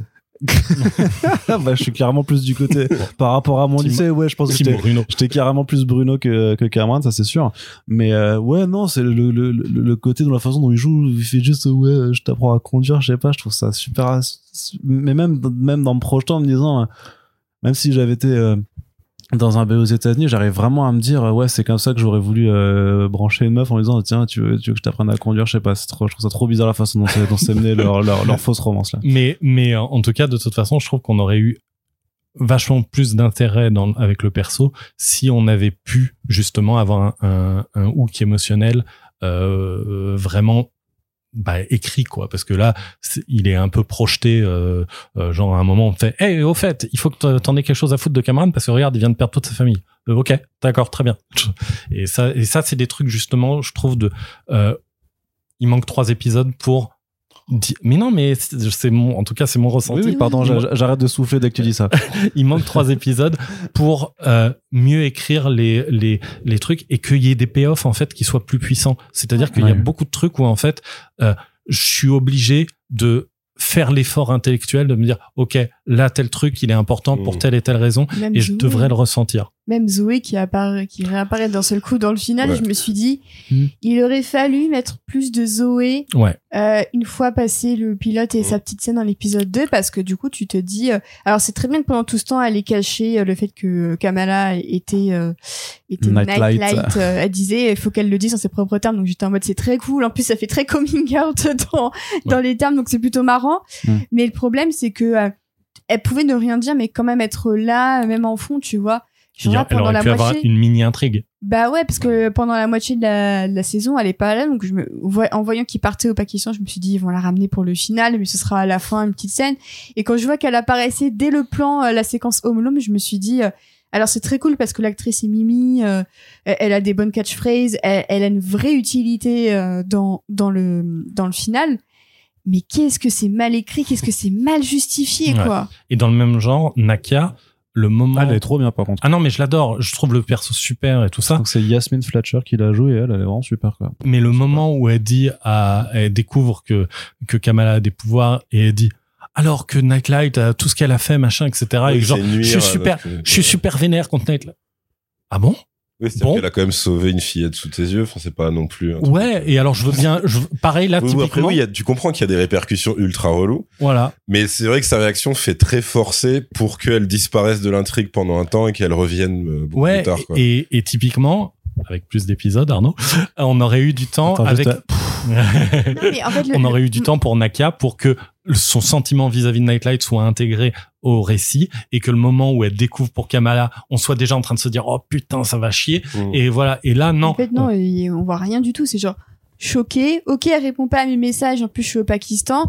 Et elle revient, non, mais euh, fallait juste me le dire, machin et tout ça. Et en fait, le problème, c'est que pour moi, entre l'épisode 3 et l'épisode 4, la fin de l'épisode 3, c'est quand même euh, Kamala qui fout le mariage de son frère en l'air. Mmh, et l'épisode suivant, mmh. c'est Ah, bah, on va aller pépère au Pakistan, mère et fille. Je me suis dit, mais il manque un truc. C'est vrai, que ça, fait très. Cet euh, enchaînement, surtout jusqu'à ce moment-là, enfin, sa famille. Alors, son père est plus coulant, mais je veux dire, sa mère vraiment, elle en peut plus d'elle et tout. Bah ouais. Et tu sais, mais du coup, pour alors, c'est justifié. Il y a un moment, il y a une pauvre réplique qui dit, ouais, si j'ai accepté ce voyage, nan, nan mais C'est très incohérent par rapport à ce qu'il y a avant en quoi tu vois Voilà, et ça c'est des trucs de temps, des trucs Ouais. qui n'ont pas eu le temps d'être mis en place et où euh, ça, ça se joue pas en plus. Je dis quand je dis trois épisodes, c'est que je pense vraiment que pour tous les changements, tous les trucs où il faut passer plus de temps, ça se joue pas à tant que ça et euh, t'as t'as t'avais largement la place de le faire dans dans même dans cette saison. euh, si Ou est-ce que c'était même des scènes à faire au lieu de celles qui sont euh, inutiles? Parce qu'on perd quand même deux minutes sur le mec qui vend sa photo 1500 roupies, tu vois, et qui, qui fait des directions. Non, mais franchement, ça, elle est super longue cette scène. Mm. Parce que je disais, mais à gauche, il fait left, left, right, left, machin. Je fais, c'est long, c'est En pas plus ça drôle. fait très euh, on dirait les parodies des sketchs du du Marrakech du rire tu sais T'es avec le mec qui arrive avec la même vanne en haut. Eh, je suis allé au souk aujourd'hui, et devinez quoi T'es là, tu fais, putain, enfin, ok, c'est quand même pas un truc méga inédit. Enfin, je sais pas, pourquoi vous refaites cette blague à l'infini? Là, là- Et là, t'as ça un peu. Je sais pas s'il regarde le Marrakech du rire chez Marvel Studios. Non, non, mais c'est plus Bah, sur c'est le... C'est, euh, mais elle fait du stand-up par contre la, la, la, la créatrice de la série D'accord. et et, euh, et je je, Ok. mais je pense que Bah, elle a des bonnes, ré- enfin, désolé, je te coupe, Ouais. mais il y a des bonnes one-liners, euh, entre, notamment entre Kamala et Red Dagger. Je trouve quand ils s'envoient Ouais. des fions, c'est plutôt rigolo, Ouais, quoi. Donc, ouais. euh, ok. Et, et je, je, je pense qu'en fait là, c'est plus pour montrer à quel point Kamala, elle est paumée Ouais. quand. euh, Ouais, les touristes dans ouais, son pays d'origine. C'est ouais. ça, ouais. Et ce qui est plutôt bien trouvé, plutôt plutôt Oui, sur malin le et côté tout ça. déraciné, Ouais. double culture. Et d'ailleurs, j'y ai pensé à plein de reprises. Euh, si vous aimez bien ce type d'ambiance, etc., tout ça, la série Never I Have Ever sur euh, Netflix. Mais elle est vachement cool, ouais. Ouais, et on retrouve vraiment les mêmes euh, les mêmes muscles narratifs. C'est le même type de famille. C'est une famille Paki euh, aux États-Unis, etc. Et on retrouve vraiment le, le même type d'ambiance, le même type de de, de, famille, etc. Et, Ouais, euh, avec, euh, et puis même avec la, les, le- le- la narration entre les parents euh, et, et leur fille, c'est un petit peu similaire, mais ça Ouais. arrive quand même à trouver un peu son originalité. C'est créé par Mindy Colling, donc euh, voilà, c'est connaît plutôt bien. D'accord, ouais. Mais justement, Euh, pas. non, Oui. vas-y. Non, vas-y, non, vas-y. Euh, non, moi, c'était juste pour rebondir sur, justement, sur ce côté euh, très expédié qui, qui arrive presque dès la fin de l'épisode 2 où là, t'as vraiment le côté, bon, maintenant, en fait, faut que ça speed parce que donc, euh, la, voilà, la méchante devient méchante euh, comme ça. Enfin, tu vois, t'as, euh, et je trouve que ça nuit aussi à euh, son développement à elle, euh, je veux dire, euh, de l'héroïne, parce que t'es quand même en, en un temps record, t'as l'impression que qu'elle a qu'elle a un crush sur trois mecs différents Oui. ultra rapidement qui chacun ne donneront rien et, et du coup t'as l'impression que c'est pour meubler mais tu du coup dis mais pourquoi pourquoi ils l'ont fait quand même? Parce que enfin de toute façon ils savaient que ça donnerait rien sur la fin donc quand je dis trois bah c'est Bruno le Red Dagger et Cameron et tu te dis ouais faut- après c'est pas obligé qu'à chaque fois elle euh, Mais c'est marrant parce qu'avec le Red Dagger, elle a plus d'alchimie avec le Red Dagger en, en un épisode qu'en en quasiment six avec Cameron. et probablement toute son enfance, son adolescence avec Bruno, quoi. Donc t'as vraiment le. Mais bon, lui, c'est plus le friendzoné euh, classique, quoi, on va dire. Mais euh, mais c'est. Enfin ouais, c'est c'est c'est très rapide, quoi. C'est c'est très très rapide et du coup. Plus tu fais ça et plus tu, tu retires de l'intensité ou de l'impact émotionnel ou quoi à, ton histoire et à tes persos. Et c'est vrai que quand ils se retrouvent tous à la fin, euh, ouais, là, enfin oui, sur sur les pièges, c'est complètement du Kevin McAllister de Maman j'ai raté l'avion, mais aussi un côté très euh, sans enjeu, et très inoffensif, pas seulement par rapport à leurs pièges qui sont des trucs de gamin, mais pas, mais parce que en fait, bah tu sens que leurs leurs problématiques sont déjà résolues en fait à ce moment-là. C'est pour ça que ça fait encore plus artificiel Ouais, quand mais- Cameron repète un câble à la fin et tout. Parce qu'en fait, il- tu vois que que ce soit Après, ils, Nakia, seront quand même bien tirés dessus, quoi. Non, non, bien sûr. Mais Oui, mais le, le fait qu'ils arrivent à se battre avec des, des, des balles de softball et des, ouais, et, et, et des, des extincteurs fait qu'on ça n'a pas peur diminue la pour menace. Voilà. C'est ça que je veux Bah, dire. je sais pas, vous avez déjà pris des balles de softball dans la tête Hein Les grands, les T'as grands. t'as envie de nous parler. Ah, Arnaud, t'as envie de nous en parler, Bah vas-y. non, mais les grands gaillards, là, ça fait le malin, mais attendez, hein. Non, après, ils ont, ils ont pas que ça. Ils ont genre des, Oui, de, la l'eau qui leur tombe, de la mousse qui leur tombe dessus. Enfin, euh, ouais. voilà, c'est très gentil Il y a un côté un peu euh, fait main, un peu do it yourself. Oui, qui oui, je oui. trouve change un petit peu. En fait, c'est vraiment l'affrontement de, de- du truc un peu manuel face à la grosse technologie. Hmm. Et en fait, ça me dérange pas parce que c'est vraiment euh, des gars qui sont complètement, ils, ils partent de rien face à une entreprise qui semble avoir beaucoup de moyens et tout ça. Et je trouve aussi que c'est c'est un, c'est un peu une, une anti un peu une anti Tony Stark dans les faits, c'est-à-dire Ah ouais. que zéro technologie, juste ton cerveau quoi. euh. Et moi, ça me dérange pas parce que je trouve justement qu'il y a un côté euh, le MC perd un petit peu ce côté euh, les gens qui se fabriquent eux-mêmes leurs trucs parce que tout est tellement technologique, tout est tellement en un claquement de doigts que là enfin t'as des gens qui passent leur temps à faire des plans hyper élaborés, qu'ils le font eux-mêmes, euh, qui fabriquent et tout ça. Et je pense même bah, au costume de, de Kamala, c'est pas technologique, c'est juste non, mais alors le costume est génial, c'est-à-dire que le masque vient de Bruno, le, le, le, tissu des Red Dagger, euh, c'est cousu par sa mère, le nom lui est donné par son père. Il y a toute une, il y a toute une construction de tous les personnages qui l'ont, qui l'ont entouré. C'est très euh, collectif. Et c'est ça que c'est ça que j'aime bien aussi, c'est que c'est pas juste quelqu'un qui va tout résoudre tout seul sans l'aide de personne, c'est vraiment le collectif qui, qui va venir l'aider. Hmm. Et en fait, ça vient aussi bâton de sa famille, euh, avec son, son frère qui, qui hmm. se pointe aussi pendant le final. Mais j'aime beaucoup son frère, donc ça me peut pas poser de soucis. ouais, il est marrant. Et puis t'as, Zoé aussi qui vient. Et j'aime bien quand même l'idée que la fin, ce soit, ce soit ensemble, quoi, parce que c'est une petite hmm. team à laquelle tu, tu prends vite goût parce qu'en plus je trouve que tous les acteurs se répondent extrêmement bien bah, dans, dans, la famille Khan ouais clairement je trouve que bah, Amir du coup donc c'est euh, Sagar Shaikh. Il y a Youssouf qui est joué par Mohan Kapoor et donc mm. euh, la mère Zenobia Shroff donc qui incarne Moniba. Mais après c'est parce que la, la chimie qu'il y a entre les personnages devient aussi là c'est la, la pastille euh, puriste à la con mais parce que il y a des scènes et des dialogues qui sont littéralement fait repris des premiers comics en fait.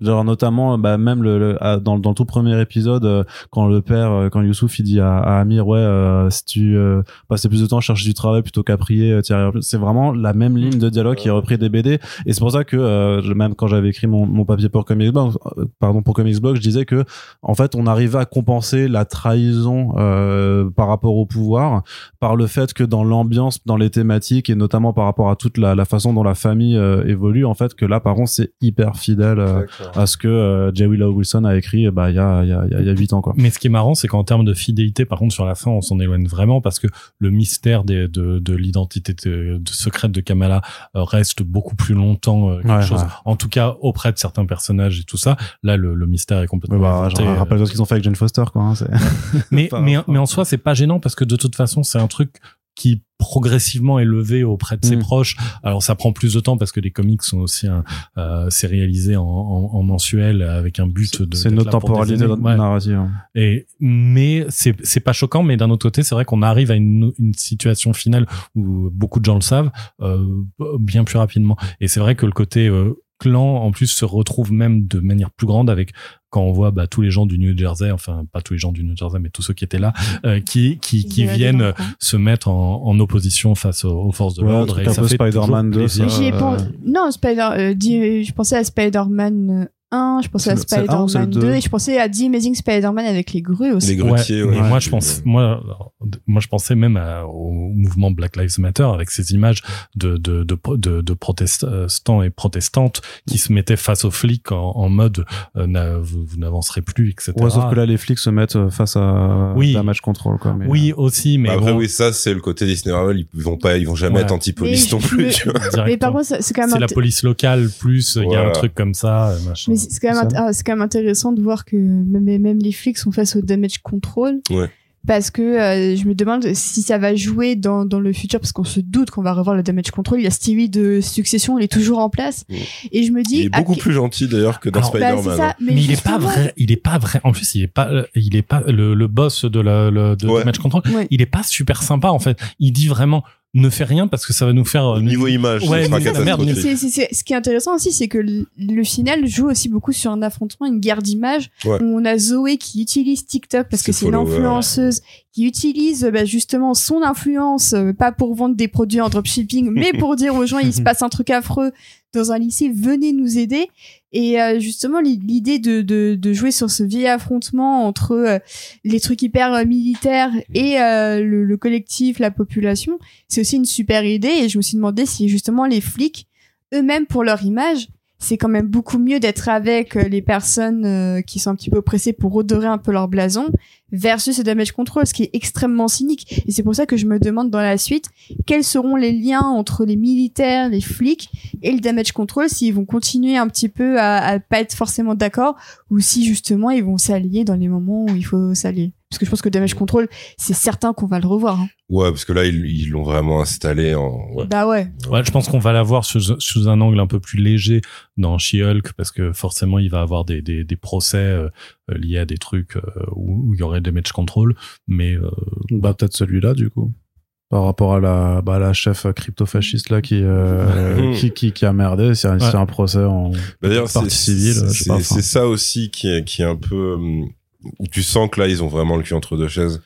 C'est que si tu vas jusqu'au bout de ce truc, en fait, il faut que le damage control soit vraiment affiché comme les méchants de la série. Là, c'est pas exactement ça, dans le sens où son boss, même dans le premier interrogatoire avec Zoé, son il y a cette espèce de contre-champ sur le boss qui est qui semble très gêné des questions euh, les plus offensives oui. euh, de cette meuf ouais, ouais, ouais. quand elle dit direct ouais euh, c'est c'est une orientale c'est ça machin et qu'elle insiste très lourdement là-dessus t'as une espèce de plan sur lui qui est consterné qui regarde par terre et tout et même le mec sans nom qui est qui est juste le bras droit de, de cette meuf dans les dans le final quand elle quand elle dit ouais euh, il faut pas que ces gens-là aient, euh, aient ce genre de pouvoir c'est c'est trop dangereux. Ouais. et le mec lui dit ces gens-là ouais, c'est-à-dire mais attends ouais. ce mec ils sont sous-fifre et même lui clairement c'est tu sens la note d'intention de la série qui dit attention ils sont pas tous comme ça. Mais après après elle lui répond elle répond les Clément. ados. Et en plus c'est un peu le Clément Beaune de de, de Damage Control. En, en plus l'acteur euh, donc Ariane Mouaid il est iranien. Oui oui lui-même tu te dis que bon le gars il doit être en mode mais arrête de dire de la merde, genre sinon je vais péter un câble. Déjà t'as ça. Après pour le coup, un truc qui est très rapide mais qui qui marche parce que c'est euh, bah, ça fait bizarre de dire ça pour une série de super-héros mais c'est réaliste entre guillemets, c'est que dès qu'elle arrive quelque part avec le damage control et aussi pour le final, tout le monde euh, a son smartphone et tout le monde filme en fait tout le Ouais. temps et que ça cette espèce de rapport de force de guerre d'image dont tu parlais qui dans le monde réel existe. C'est-à-dire que t'as maintenant tout le monde a ce réflexe là face aux flics quand ça part en couille et tout. Ou pas d'ailleurs juste parce que c'est ça te met déjà un mur de est-ce qu'ils vont oser aller jusqu'à tel point en sachant qu'ils sont filmés? Et ça pour le coup c'est grave bien utilisé. Enfin c'est bien vu qu'ils l'utilisent tous pour le final que c'est pour ça qu'il y a des lois qui passent après quoi mais après oui donc clairement malheureusement c'est pas un bouclier magique quoi. Mais mais mais je trouve ça assez logique que en plus cette génération de personnages soit au- justement soit vraiment euh, au taquet là-dessus direct. Après oui la la meuf est très caricaturale et dans le même temps elle assume jamais vraiment parce que tous ces face à face avec l'imam en fait se concluent par euh, une espèce de de bah, de mur de silence de ça enfin, il y a une impasse mais elle est pas en train de le fois. tu vois parce que lui du coup la tit- enfin tu vois le quand il la troll complètement en lui faisant la citation de Lincoln de Ouais. Lincoln. Genre ça c'est parfait, mais en fait elle n'a elle a pas de réponse, elle est déjà partie, elle a déjà fait quatre pas, elle lui tourne le dos. Et donc en fait tu sens qu'ils veulent pas non plus aller très très loin sur sur ce terrain-là, ce que je comprends parce que les rares fois où ils l'ont fait pour moi c'était raté. Mais en gros euh, Mais ça me fait penser à, une, à un truc dans les comics. Là, j'ai- vu euh, récemment, alors pour le coup, euh, chez la distinguée concurrence, comme on dit, euh, c'est euh, dans le, le Nightwing de, de Tom Taylor euh, récemment, donc en VO. euh, je vais pas, je vais rien spoiler pour le lecteur VF, mais il y a un, tout le monde sait, la police de Bloodhaven est, est, corrompue, et il y a un moment où vraiment il se met sur la gueule avec les flics corrompus. Et il, y a des, il y a eu deux trois articles qui ont été faits en mode euh, mais en fait, ils rompt une règle tacite des Mhm. comics, comme quoi les super, le- là, il y a des, des super héros qui sont en train de se taper avec des flics. Certes, des flics corrompus, mais en fait, ça n'arrive jamais. C'est-à-dire que vraiment, dans les comics de super héros, la police n'est jamais montrée. Alors, si elle est corrompue, elle va tomber de manière euh, euh, pacifique, avec des preuves, avec des machins, etc.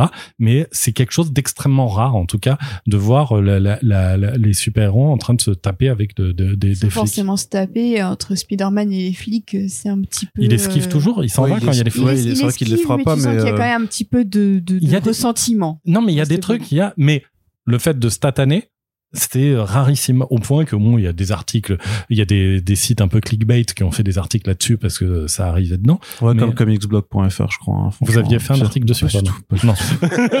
Je- J'avais, vraiment pas le temps pour ça quoi on rappelle qu'on enregistre au moment de la, la Comic Con, donc Ah, non, Arnaud a des, des cernes à peu près ju- jusqu'en en bas du visage. Je suis je suis mort intérieurement quoi clairement. Non mais ce que je veux dire mais t'avais quand même enfin t'as quand même des personnages qui sont quand même beaucoup plus euh, mesurés par rapport à l'utilité de la police et même le Punisher qui dit aux flics qu'il il y a je me rappelle dans Sud Rosenberg il disait clairement aux flics qu'il qu'il kiffait qu'il leur disait mm. les gars c'est pas votre taf et vous avez pas à m'aimer sinon vous êtes des blaireaux quoi. Donc, tout à fait. Non mais il y a des il y a des c'est vrai qu'il peut-être se pas, le fait de se frapper c'est un truc rare. on n'a jamais vu dans la MCU des héros taper des flics non plus en fait euh. non non non bah parce que là même là elle protège mais elle ouais non mais il y a, y a, y a toujours il y a toujours un rapport un peu compliqué euh, bah t'as euh... Ant-Man mais encore pas tant que ça. C'est vrai que Ant-Man c'était un truc techniquement. Ant-Man ouais il est il est sur une sorte de jeu de chat et de la souris avec le FBI ouais. en fait c'est ça son truc même mais c'est très léger quoi c'est très dans dans dans Civil War non? T'as des flics il y a pas mal de scènes la, la bah, course poursuite. C'est vrai. Après l'explosion. Ouais, mais on est plus sur des trucs genre FBI, euh, non nommés. Ouais, non, mais c'est la surtout... police vraiment, la, la police en képi. Bah les voitures. Euh, non, mais c'est surtout quoi que... en fait, ils s'arrêtent tous. Maintenant que j'y pense, parce que ouais, donc t'as Black Panther qui poursuit Bucky et Captain America. C'est ça. Et Falcon qui arrive. Ouais. Et du coup, ça manque. Enfin, tu sais, c'est toujours le truc au dernier moment in genre au moment où ça va partir en couille, ils vont tous euh, limite se taper avec les flics auto. C'est là que Falcon arrive et du coup tout le monde s'arrête mm. et même donc euh, ils sont à peu près tous avec une force surhumaine, mais ils se laissent tous menotter très gentiment. effectivement, il y a toujours ce truc de ça pourrait partir en couille, mais non, en fait. Euh, bah, C'est parce que de toute façon, les super-héros envoient une question sur le vigilantisme et sur du coup euh, l'expression d'une justice expéditive, etc. et tout ça. Et du coup, dès que tu rajoutes la police là-dessus, bah tu commences à, à, arriver dans des zones complexe de toute façon même à gérer et où le, généralement euh, euh, les auteurs que ce soit dans les comics ou les adaptations préfèrent euh, faire mm. bon on va on va s'éloigner un petit peu de ah, Michel Gondry disait que pour lui les super-héros c'était un concept fasciste hein, donc mais c'est mais c'est un peu vrai en plus bah d'une certaine manière. c'est c'est après après bah, pas dans le cas de Miss Marvel quand même, non mais il y a il y a il y a deux faces au truc. Il y a la la, la facette utilisation d'une justice expéditive qui est clairement fasciste et à côté de ça il y a aussi l'esprit de communauté et de défense des opprimés et des choses comme ça et de suppléer un système de sauver les chats dans les arbres comme peut faire Marvel tu vois. et, et de ah, suppléer un système euh, un système euh, défaillant en fait justement. Et il y a toujours cette question du système euh, de justice qui ne va pas aller assez loin qui va laisser les puissants s'échapper etc donc il y a les, toujours les deux facettes. Bah de c'était ça sur je sais plus autour de quel ah bah si c'était pour Batman.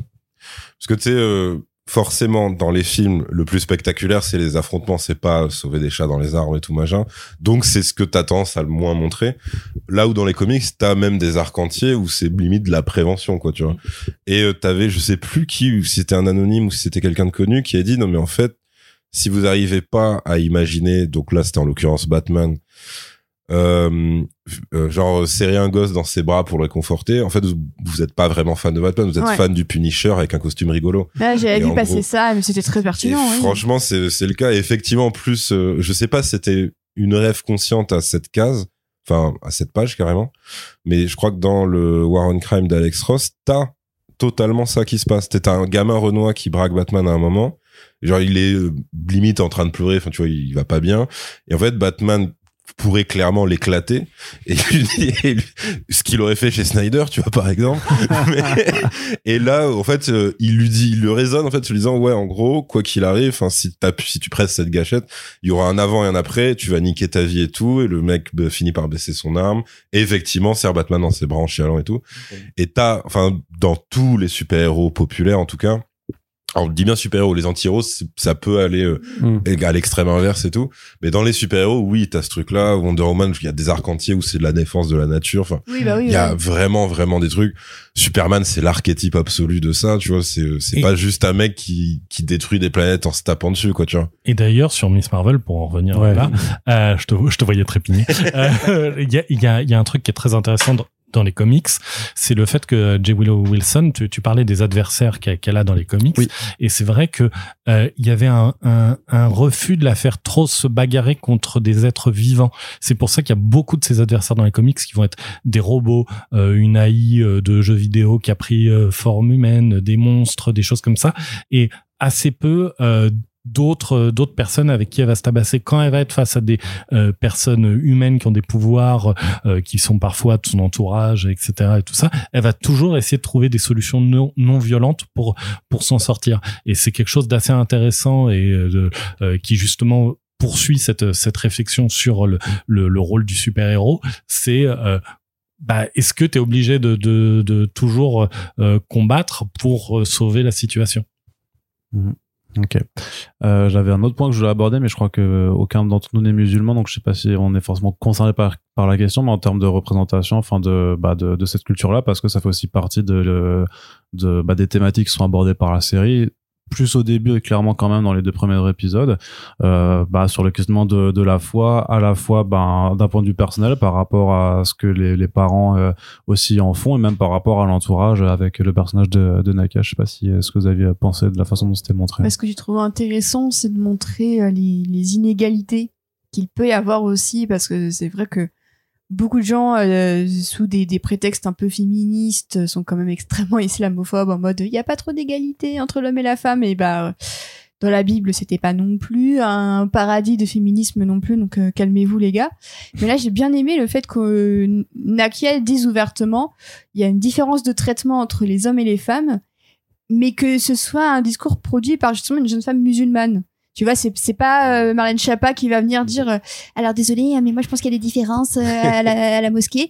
Là, c'est vraiment une, nana qui fréquente la mosquée et qui est en mesure de dire effectivement, je trouve ça quand même dommage que je ne puisse pas pratiquer ma religion au même titre que vous dans des conditions euh, similaires parce qu'on voit qu'ils sont euh, euh, isolés entre deux, deux salles et que celle des femmes est beaucoup moins bien en état que celle des hommes, ce qui peut paraître sur le papier assez dérisoire et en fin de compte pour elle ça devient un vrai enjeu aussi, notamment au niveau de sa réélection.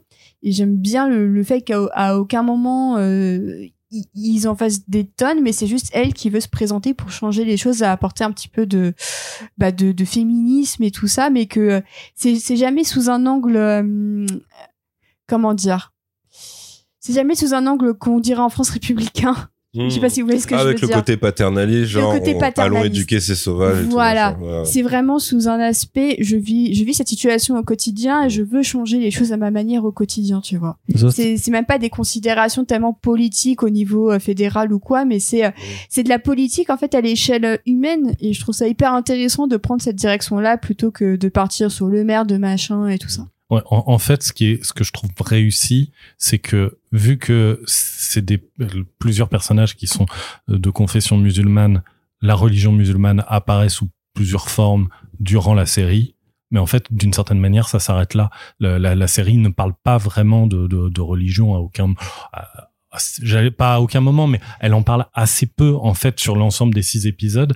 Euh, et, et euh, limite, je trouve qu'elle en parle peut-être pas assez peu au moment de la partition parce que c'est quelque chose. C'est un gros angle mort. Ouais, la, la, partition en fait, il y, y, a quand même cette idée que c'est une partition qui est basée quasiment exclusivement sur la, la, la, la religion oui, parce pratiquée. Que t'as, as une, t'as une, bah, une leçon d'histoire au début donc de l'épisode 5, euh, Qui, qui fait un gros flashback en fait. Qui, qui dit un peu les termes en mode euh, c'est à cause des Anglais en fait. Ouais, ça, c'est que, que quand, en fait, c'est que quand, quand les Britanniques ont euh, donné leur indépendance en Inde, en fait, il y a une partition géographique mais basée sur une pratique de religion et qu'on a dit bah en fait tous les musulmans barrez-vous, vous allez mm. au Pakistan. Et ça, c'est peut-être pas assez bien dit. Il y a un moment où justement l'arrière-grand-père de Kamala le dit clairement en disant mm. euh, on a on n'a pas accès au même truc parce que euh, on n'a pas la même religion, etc. Mais mis à part ce moment où il il l'articule clairement, euh, c'est c'est peut-être pas. Mais bon, voilà, c'est c'est c'est c'est c'est peut-être un détail quoi. Mais c'est vrai que sinon on parle il y, a toujours ce truc de parler de, de Kamala Khan, Miss Marvel, la première héroïne musulmane, machin, etc. Tout ça. Ce qui est vrai, c'est un des éléments constitutifs du personnage. Toujours la seule à avoir eu sa série solo, hein, que je sache chez Marvel, non? Toujours la seule à avoir eu sa série solo, je crois, ouais. ouais hein. Et, euh, et, euh, et, mais, c'est pas, c'est pas, euh, faut, faut aussi le remettre à sa place, entre guillemets, dans le, dans, dans les comics ou dans la série euh, télé c'est une petite partie en fait. Oui, non, mais disons, que mais de toute façon personne l'a jamais écrit, personne, enfin personne n'a dit euh, Miss Marvel c'est bien parce qu'elle est musulmane en fait. C'est pas, pas parce qu'elle a une religion différente des autres qu'en fait ça en fait un bon personnage ou que ses histoires sont bien. Mais par, par contre c'est un point important et que c'est difficile, euh, notamment quand on parle d'un euh, en, en, tant que média aussi, c'est difficile aussi de, de l'occulter parce que c'est justement tellement rare et ça reste la seule euh, parmi les milliers de personnages du catalogue Marvel qui, qui existe ou même dans, dans le monde des super-héros en général. En fait, tant que ça reste une, une exception, bah t'as l'impression que c'est quand même quelque chose que tu dois pas forcément passer sous silence parce que sinon en fait tu perpétues juste le schéma d'invisibilisation de de, bah, de tout ce qui sort en fait du, du carcan habituel en fait et basta. même dans, dans Moon Knight, ils en parlent pas tant que ça, alors que là, il Non, mais c'était le reproche aussi qui était fait là-dessus, par rapport au fait que personne, effectivement, personne dans les médias dit euh, Moon Knight, euh, le, le, qui, qui, est donc ce héros juif, tu vois, parce que. Ouais. Mais alors, c'est vrai que pourquoi, pourquoi, enfin, comme. pourquoi effectivement on, l'aborde pas plus que ça? Après c'était pas c'était à peine bah parce dans la série. Parce qu'en fait après tu vois si tu, dis que, si tu dis que Miss Marvel n'en parlait pas beaucoup, euh, Moon Knight n'en parlait pas quoi. Steve Rogers non? Il est juif? Non, il est catholique. Non, ah il est ouais, ses créateurs sont juifs, mais lui, il est. Non, le. le, le... J'ai dû confondre avec un autre. Mais il y, a, bah, Magneto. Il y a Magneto. Oui, c'est vrai que Magneto, oui, ouais, Magneto, oui. Et pour le coup, lui, au, niveau même des adaptations, on, on a eu plusieurs fois là, les, les, camps de la mort. Ah, t'as le testament. Donc, euh, oui. Parce que là, c'est vraiment, vraiment à la base de. Bah, c'est l'essence du personnage, quoi. Ouais, c'est l'essence créée au fur et à mesure. Hein. Le Magneto. Euh, au début, on savait pas. Il y a, y a oui, bien sûr. Il y a facile une bonne décennie avant que que, que ça se que comme ça mais euh, c'est vrai que euh, ça bon maintenant oui ça fait partie de son, son essence même et c'est vrai que voilà on l'a beaucoup vu donc c'est vrai que sur les personnages juifs on a quand même aussi déjà eu euh, il y a eu déjà un sillon de tracé quand mm. quand on arrive à Moon Knight sur les personnages musulmans à, part à part Kamala Khan oui bon bah c'est vrai que c'est c'est un peu le désert quoi. Après, c'est ça que, je disais aussi au début quand je parlais de trucs, c'est que le fait de, de, se donner des, euh, des surnoms, enfin genre Abou, euh, Ami, tu vois, c'est des trucs, enfin c'est les papas, maman, machin, ouais, ou mm. bêta, machin. Là, c'est, euh, enfin, j'imagine que, que ça paraîtra du coup euh, lambda pour les personnes qui ont cette culture-là, mais je sais que moi, par exemple, je, je disais, ok, ben, à un moment, c'est, a priori, c'est les gens qui ont écrit ça, se sont un, un minimum renseignés en fait sur bah, la façon dont cette, com bah, cette, même communauté les acteurs, on peut apporter leur, ouais, leurs aussi. inputs et tout ça pense que c'est pas juste un travail de créateur aussi dans ces cas-là, c'est aussi aux acteurs de, de pointer euh, et de d'indiquer certains détails et tout ça. Donc, euh, je pense qu'il faut aussi leur rendre hommage à, à eux parce que je pense aussi qu'ils ont apporté pas mal de pas mal de trucs au personnage. D'accord. Ouais. Moi, euh, moi perso, le, au départ sur le papier, euh, ça me faisait très peur en fait parce que me suis dit, s'ils se foirent là-dessus, enfin, ça, ça va être super gênant à regarder et tout. Mm. Et euh, en fait, justement, tu sens que aussi, euh, c'est, c'est pour cette raison qu'ils vont pas super loin non plus. Genre, c'est aussi par risque de taper complètement à côté et euh, et de d'être vu comme complètement illégitime dans dans justement dans cette représentation de la religion. après, oui, forcément, c'est t'es chez Disney, t'es chez le MCU, donc le truc peut pas non plus avoir des positions genre anti-américaines sur euh, le traitement de la communauté musulmane et tout. Donc effectivement, il se borne à dire on est vachement surveillé. Ouais. Quand... Ouais, quand bah, même, hein, c'est pas, c'est. Après, ouais, non, mais c'est déjà, c'est déjà un premier pas, tu vois, ça, y a pas de souci. Mais encore une fois, c'est ce que je veux dire par là, c'est que je, en fait, j'attends pas plus de leur part. Non, je, je, suis d'accord avec ça, mais typiquement, bah, ils sont jamais traités de terroristes quand même, tu vois. Moi, je repense quand même à Simon Bass quand il avait été créé chez, chez DC, où euh, limite quand il patrouillait en tant que Green Lantern, vu qu'il est euh, basané, bah en fait les gens avaient peur de lui, ils disaient ouais qu'est-ce que tu vas faire avec tes, tes anneaux, tu vas faire des bombes, ça le terroriste, tu vois. Après le truc c'est que c'était un peu lourd parce qu'au final il caractérisait Simon Bass que comme ça. Mm. que par rapport enfin du coup lui il était juste en colère parce qu'effectivement tout le monde le prenait pour pour ça mais par exemple là, dans, dans la série il y a personne qui fait d'allusion à ça alors que bah il y, a ce spectre là bah, qui, en fait, qui plane sur la communauté américaine les musulmane hein. c'est-à-dire qu'ils mm. te parlent ils, utilisent beaucoup le mot surveillance ouais. et oui en fait c'est ah, totalement lié euh, c'est totalement lié au préjugé que ce serait tous potentiels des terroristes potentiels en gros bah, c'est le damage control au final c'est sur la fin ça, la nana a quand même assez de, de préjugés pour effectivement dire ces gens-là devrait pas avoir de pouvoir. Voilà. Et mais qui, mais elle s'en défend. Ils lui écrivent toujours une réplique par, pour. Si par exemple euh, Cameron ressemblait à Peter Parker, je pense qu'elle aurait juste dit ah bah bon bah allez, il faut voir, il faut bien gérer et tout ça. Parce que quand tu compares le traitement de Peter Parker à celui de Cameron et Miss Marvel. Euh, ils s'en sortent avec un procès et tout ça, mais tu, tu sens qu'ils étaient quand même un petit peu moins durs et qu'ils jouaient davantage au jeu du good cop, bad cop, bah, comme avec Zoé.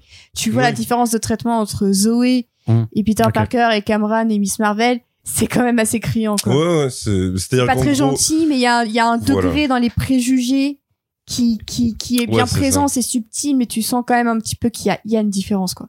Oui, puis surtout en plus c'est un fil qui est répété tout au long de la série. Donc c'est pas un truc où Mmh. ils s'en sortent à un moment en disant le truc genre même dans l'épisode final ou un truc comme ça. Non, dès l'épisode 1 euh, ça ça enfin ou plutôt deux, ouais, l'épisode parce qu'ils apparaissent dans la Euh, générique de l'épisode. il, il, il commence à mettre ça en place et après il le, il le lâche plus trop de, de toute la série. Donc quand même, il y a, c'est, c'est quand même pas mal martelé quoi.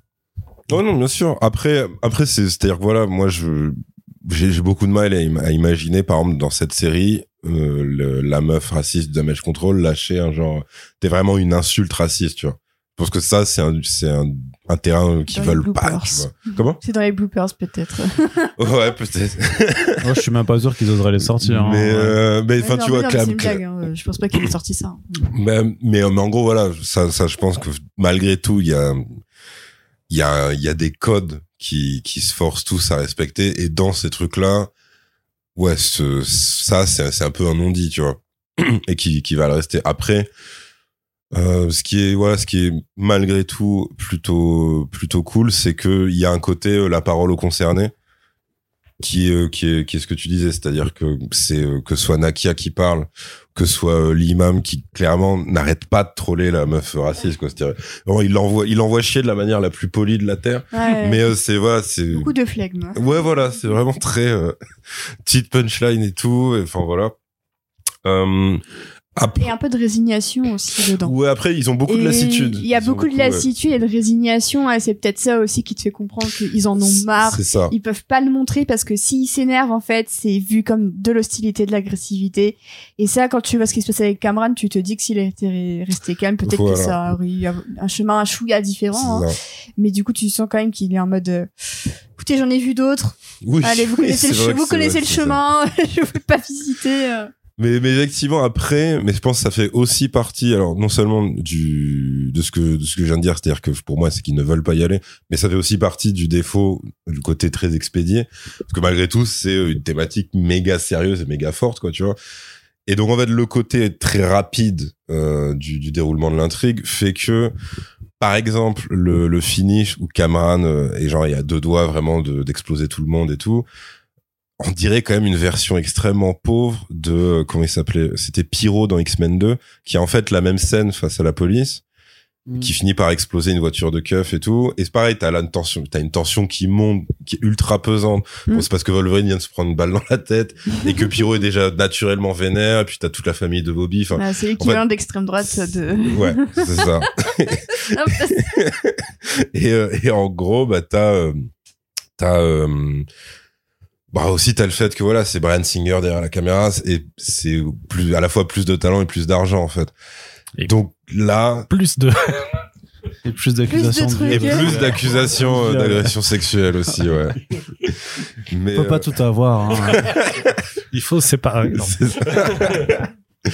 Mais, mais effectivement, là, vu que la menace a déjà été diminuée parce qu'il tombe dans des pièges pour gosses, donc en gros, tu peux pas avoir, euh, tu peux pas avoir cette intensité quoi pour moi. Et du coup, c'est pour ça que quand je dis version pauvre, c'est aussi à ce niveau-là, c'est-à-dire que Mais est-ce que ça, c'est pas parce que c'est une tonalité générale, en fait, de teen, de teen Oui, c'est série en fait, gentille, qui fait que, euh, La, la série ne cherche bien sûr, ne, ne cherche même pas initialement à aller là. Elle, Ouais. elle reste une série teenager quoi. là. oui, c'est vrai Euh, aussi. ouais. c'est euh, bah, c'est, c'est même par rapport à ce qu'évoquait Océane avant, même sur le, le fait que t'as, t'as, au final, t'as même pas trop de dramaturgie quand tu vas aller à une époque où il se passe quand même des choses super graves, à- donc à celle de la partition, où, où par exemple, tu parlais de la scène de, de la gare, enfin, et, et où c'est, c'est des, des familles entières qui sont déportées, quoi, en Mhm. fait. Mhm. En tout cas, qui sont obligés de se, de, de se barrer.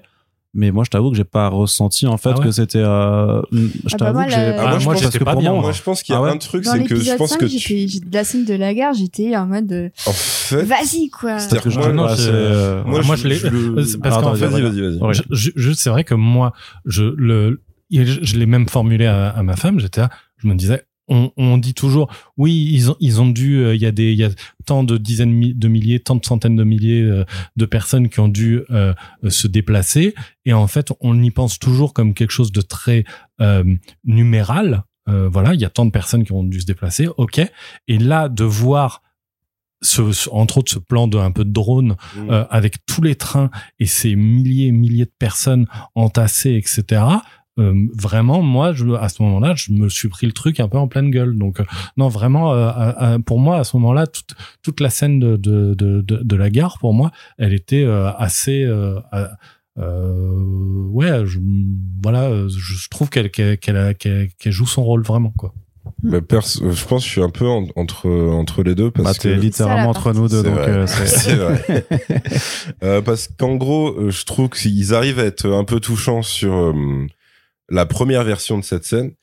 Et en fait, quand ça reboot et que t'as euh, Kamala qui est dans le passé, là pour moi en fait ça ça nique tout. C'est-à-dire parce qu'en fait là t'es uniquement de son point de vue à elle qui cherche un truc ultra précis.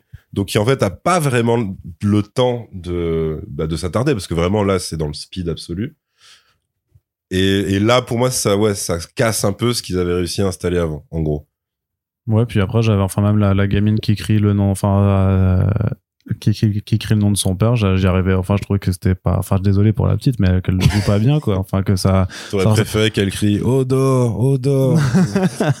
non, mais même le même le père qui crie Sana, machin, à chaque fois, j'ai. Enfin, j'avais un vrai blocage de d'immersion parce que je trouvais que c'était pas. C'est vraiment pas pas bien retransmis, que j'avais pas justement l'impression de ressentir bah, la détresse que tu dois par contre ressentir quand t'es dans voilà dans une gare avec euh, enfin sur des, des rails avec euh, des milliers de personnes et que tu perds ta, ta gamine quoi. Vivre ça, hein.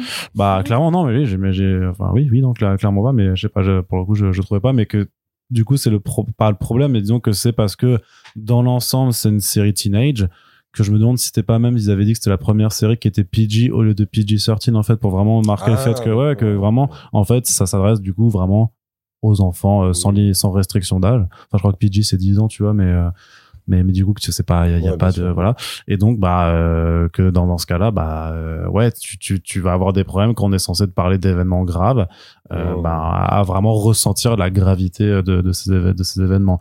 Mais peut-être que ce sera plus impressionnant pour des personnes plus jeunes et tout ça. Après c'est vrai que comme le disait aussi Océane bah t'apprends des trucs. Enfin moi je t'avoue que l'histoire du Pakistan je la connaissais pas du tout. moi, je, la connaissais juste grâce à un épisode Doctor Who, mais, euh, ça, euh, mais... voilà, ça, ça s'arrête là. Comme la pop culture toujours nous apprend des trucs. bah, non mais pour les Américains, je pense que peut-être ça leur apprendra vraiment euh, quelque chose aussi. Hein, J'ai vraiment vu plein de gens dire je savais pas du tout. ou alors je, je, savais un peu d'où ça venait, mais le, je trouve qu'il y a une différence entre les livres d'histoire et le fait que c'est effectivement un truc très fictionnalisé mm. dans, dans la série. Mais je trouve que l'idée de la représentation des trains avec toutes les familles et tout, je trouve que l'idée quand même est assez assez forte pour te te, te montrer qu'il y a quand même eu un truc assez grave qui s'est passé euh. et moi vraiment la, la fin de l'épisode 4 quand elle, elle, y retourne dans dans le passé j'étais en mode euh, ah ouais non ça va être euh, c'est un mmh. enfin je, trouve, je trouve que l'idée est, très bonne et qu'au contraire ça aurait peut-être mérité justement un peu plus de temps que juste cette scène sur bah le quai hyper rushée qui est là parce qu'ensuite elle doit revenir et la, transition entre les, les, deux timelines est vraiment très mauvaise et aurait mérité un petit peu plus de temps et d'épisodes. Surtout que je m'attendais à ce qu'elle ait, euh, moi je m'attendais à ce qu'elle ait quand même une mini, un ersatz de conversation en fait euh, avec. Euh, Mais c'est super important parce que c'est au centre, c'est quand même un dialogue entre plusieurs générations bah et tu dis c'est la moindre des choses, c'est qu'elle se. et, en, et en fait, comme tu dis, c'est bah, c'est Rocher et, et ben là pour moi, ouais, là pour moi il loupe une vraie occasion quoi. Ça aurait pu être quelque chose. Même même d'ailleurs outre le côté les pouvoirs qui se transmettent, mais même par rapport à par rapport à sa mère, tu vois par rapport à sa mère et sa grand-mère d'ailleurs. Ouais, bah. euh, moi, je m'attendais vraiment parce que je me dis bah là c'est l'occasion parfaite, c'est-à-dire qu'elle elle va peut-être lui dire des trucs qu'elle seule euh, que elle seule euh, euh, sait et que ensuite quand Kamala va le répéter à sa mère et sa grand-mère, je vais me dire ah mais attends mais comment tu sais ça machin? Et que là t'as vraiment le truc de filiation parfait. Et c'est vrai que en fait non, il skip complètement ce truc. Et du coup, c'est pareil, ça enlève aussi euh, à l'évolution de la mer qui en fait t'as l'impression que la mer elle, passe quand même de, de, ouais, devient assez rapidos euh, complètement du côté de Kamala. Alors d'un côté ça fait plaisir pour elle mais d'un autre côté tu dis bah ok mais pourquoi elle est plus du tout inquiète euh, tout d'un coup? Pourquoi elle est beaucoup plus coulante? Pourquoi elle lui fait quand même son costume de super héroïne tu vois on est vraiment passé d'un d'un extrême, extrême à l'autre Arnaud est-ce que tu verrais pas une solution genre rajouter des épisodes Non, toujours pas, non. on va Et, réussir. et pourtant, j'avais mais même, même, même j'avais apprécié, le- même si je trouvais que aussi que ça prenait son temps, mais toute la partie flashback sur l'histoire d'Aïcha, je trouvais que c'était C'est plutôt un peu Ouais, Shang-Chi euh, quand même dans l'exécution. hein. rushé. Un peu, un peu l'intro de Shang-Chi où Ouais. t'as les deux qui se rencontrent Oui, et qui peu. se font une Ah, bagarre ouais. au milieu de la nature un peu ennemie et qui finalement. Bon, ils se euh, bagarrent pas pour le coup, justement, ça, Bah, en même temps, le mec ça, qui ça, se drague, euh, ça se drague. Ça aurait été, ça aurait été ignoble. C'est la morale Maver Studio, ouais, tant que c'est un infirme, c'est bon, tu peux le savater et tout. Mais je trouve horreur. qu'il y a- il y, a un petit truc entre les Oh, deux. ils se draguent dès le départ quand même. Ouais. hein. Non, Oui, mais les deux, il y a, il y a un truc qui passe par un peu par la, la, la drague, un petit peu le côté un peu enemies to lover, tu vois. Ouais, ouais, ouais, mais après, je sais pas, mais c'est pour ça que je me demandais si là, ça avait été tourné dans, dans, dans des, des décors naturels ou pas, parce que j'ai l'impression de voir des fonds verts clairement quand, quand ils se parlent, mais après, Ah, il oui. va dans le champ et t'as l'impression que c'est pour le coup Ah ouais, une vraie plantation, donc c'était, euh, c'était un peu particulier, mais j'a- mais j'apprécie un peu justement le changement d'ambiance et le Mm. fait que, Ouais. bah, même quand, même quand ils voyagent à, à, à Karachi, quoi, de, de dire, tu, tu, tu voyages en fait et t'es- t'as l'impression que pour une fois, t'es dans une série Marvel Studios où les gens ont vu la lumière du, enfin la lumière réelle en fait ouais on a vu la lumière du jour ou, ou- ou de la nuit quoi bah après oui c'est euh, c'est très rapidement on fait comprendre oui qu'elle a eu un gamin et puis paf en fait directement t'as euh, machine là des, euh, des clandestins qui qui euh, Ah oui. qui débarquent et qui Ouais. euh, voilà Il qui dit, allez, t'as une mission à finir, meuf. Qui- Ouais. Effectivement, oui, c'est vrai que euh, elle, celle, je veux dire, la boss des clandestins, la mère de Cameron. C'est ça, ouais, Non, j'ai ouais. plus son blaze. je pff, faut que je retrouve pardon Mais euh, bah, voit- elle, je pense, c'est elle qui souffle le plus Namja du côté, Non, c'est pas Namja du côté euh, rush, quoi. Ah oui, Parce que elle, vraiment, Mais surtout qu'elle a des motivations euh, qui sont certes censées euh, la faire passer du côté ennemi, mais euh, il y, a y quand même un fond que je peux comprendre. Genre, Ouais, elle va juste ça. retourner chez elle, en Ouais, fait. bien euh, sûr, c'est- tout le monde Et, veut et le chez problème, c'est que son retournement de situation à la fin aussi, quand elle Ouais. se rend compte que elle a trop abandonné Cameron, etc., tout ça. Pareil, là, je suis obligé de le comprendre intellectuellement, je le ressens pas. Ouais, voilà, c'est Ouais. ça. Parce qu'en fait, oui, elle, C'est très l'impression rushé à la fin, elle est en mode Ah, mais au fait, j'ai un fils euh, Oui, c'est ça. Tiens, on, ça on fait dirait très, Don't Look Up euh, où à la fin, c'est Meryl ça. Streep se rend compte qu'en fait, elle a oublié son fils, tu Et- vois. et- Enfin, Ça fait très et- ping-pong entre le bien et le mal, mais Ouais. de manière caricaturale, quoi. Et, C'est- et- et c'est- et c'est tout con, mais si elle avait articulé un petit peu ce qu'elle allait faire pour refermer la faille, ça aurait été aussi mieux. Genre, je, la faille, on peut, on va pas pouvoir la refermer. Il y a trop d'énergie. Cette énergie, bah, je vais la donner à Cameron pour l'aider su- euh, aussi euh, à, à affronter ce qui l'attend. Tu Parce vois que sa mort est pas émouvante du tout. Non. elle Quand est déjà moche. Et- ouais, Ouais. Elle est moche ouais. et en plus, euh, bah, t'es là en mode euh, du jour, d'un moment à l'autre, bim. Alors moi, ce que j'ai aimé, si c'est a- qu'elle soit pas dans le final parce que je m'attendais vraiment à ce que l'affrontement ce soit vraiment un truc avec une faille qui s'ouvre et tout ça. Ouais, ça aurait Et j'avais, je craignais un petit peu ça parce que je pense que ça aurait été extrêmement moche.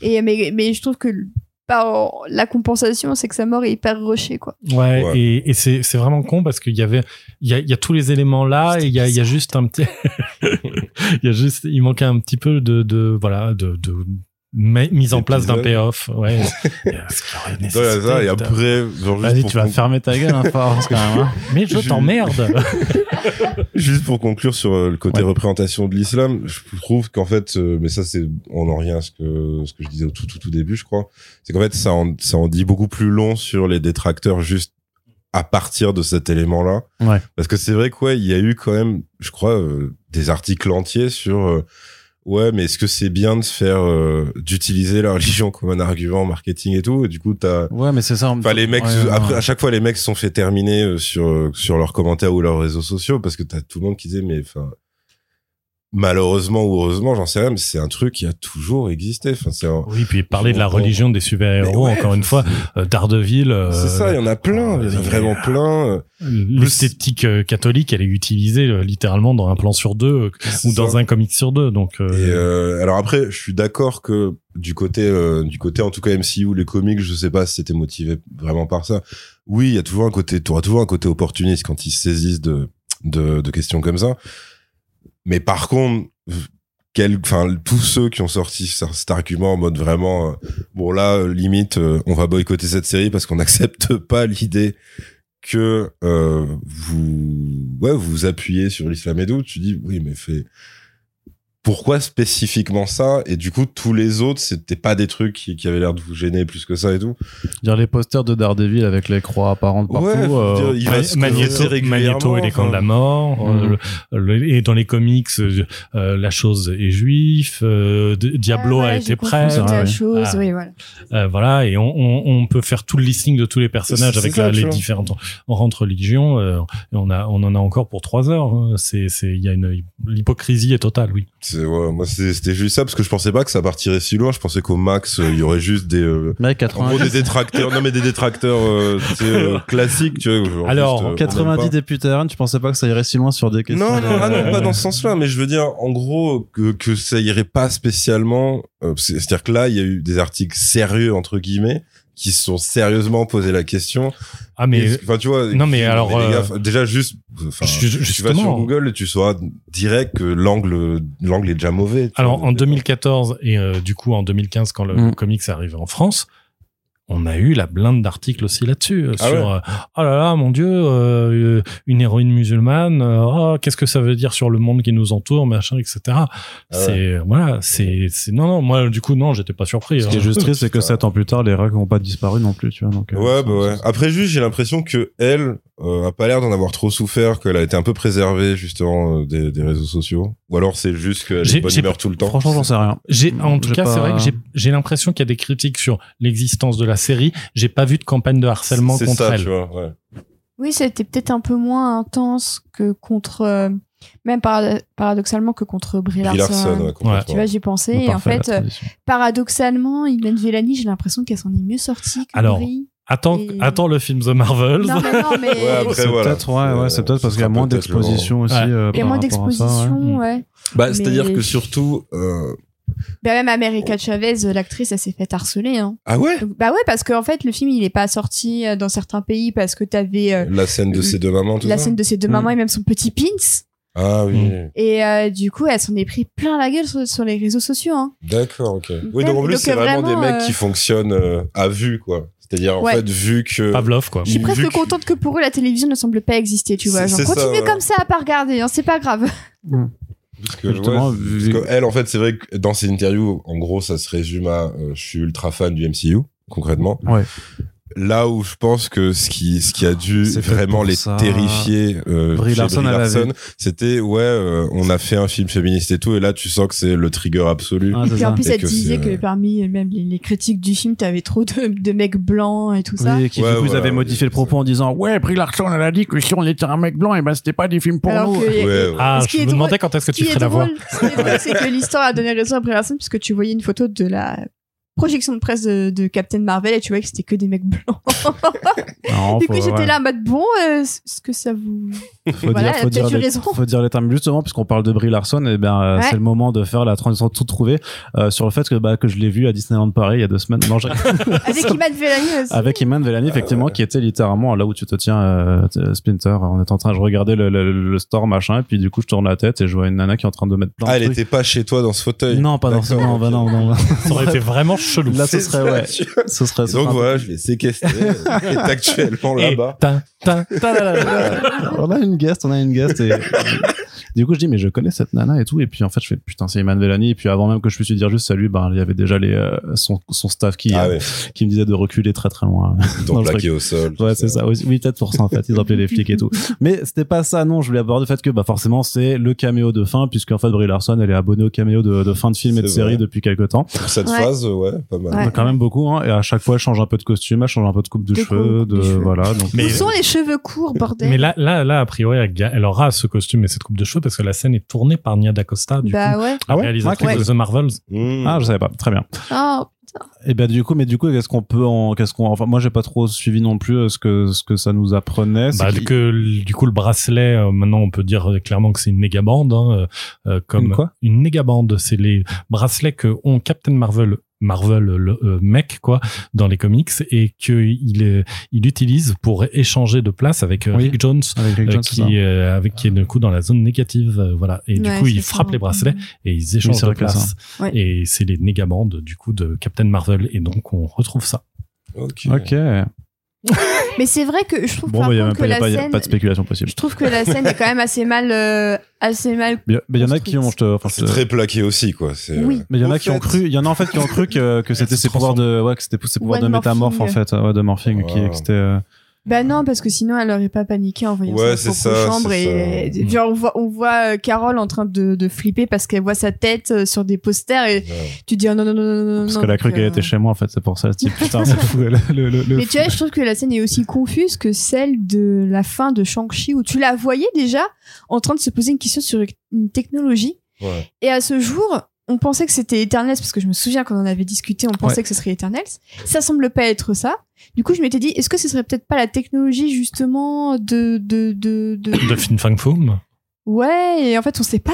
Toujours Ouais, pas. hmm. Sachant que t'as quand même Captain Marvel, donc je me dis, il y a peut-être un indice. Canoniquement, Fing Fang Foom, c'est le tatouage euh, Oui. de- du torse euh, du Ouais. vrai mandarin de Iron enfin Ouais, ouais.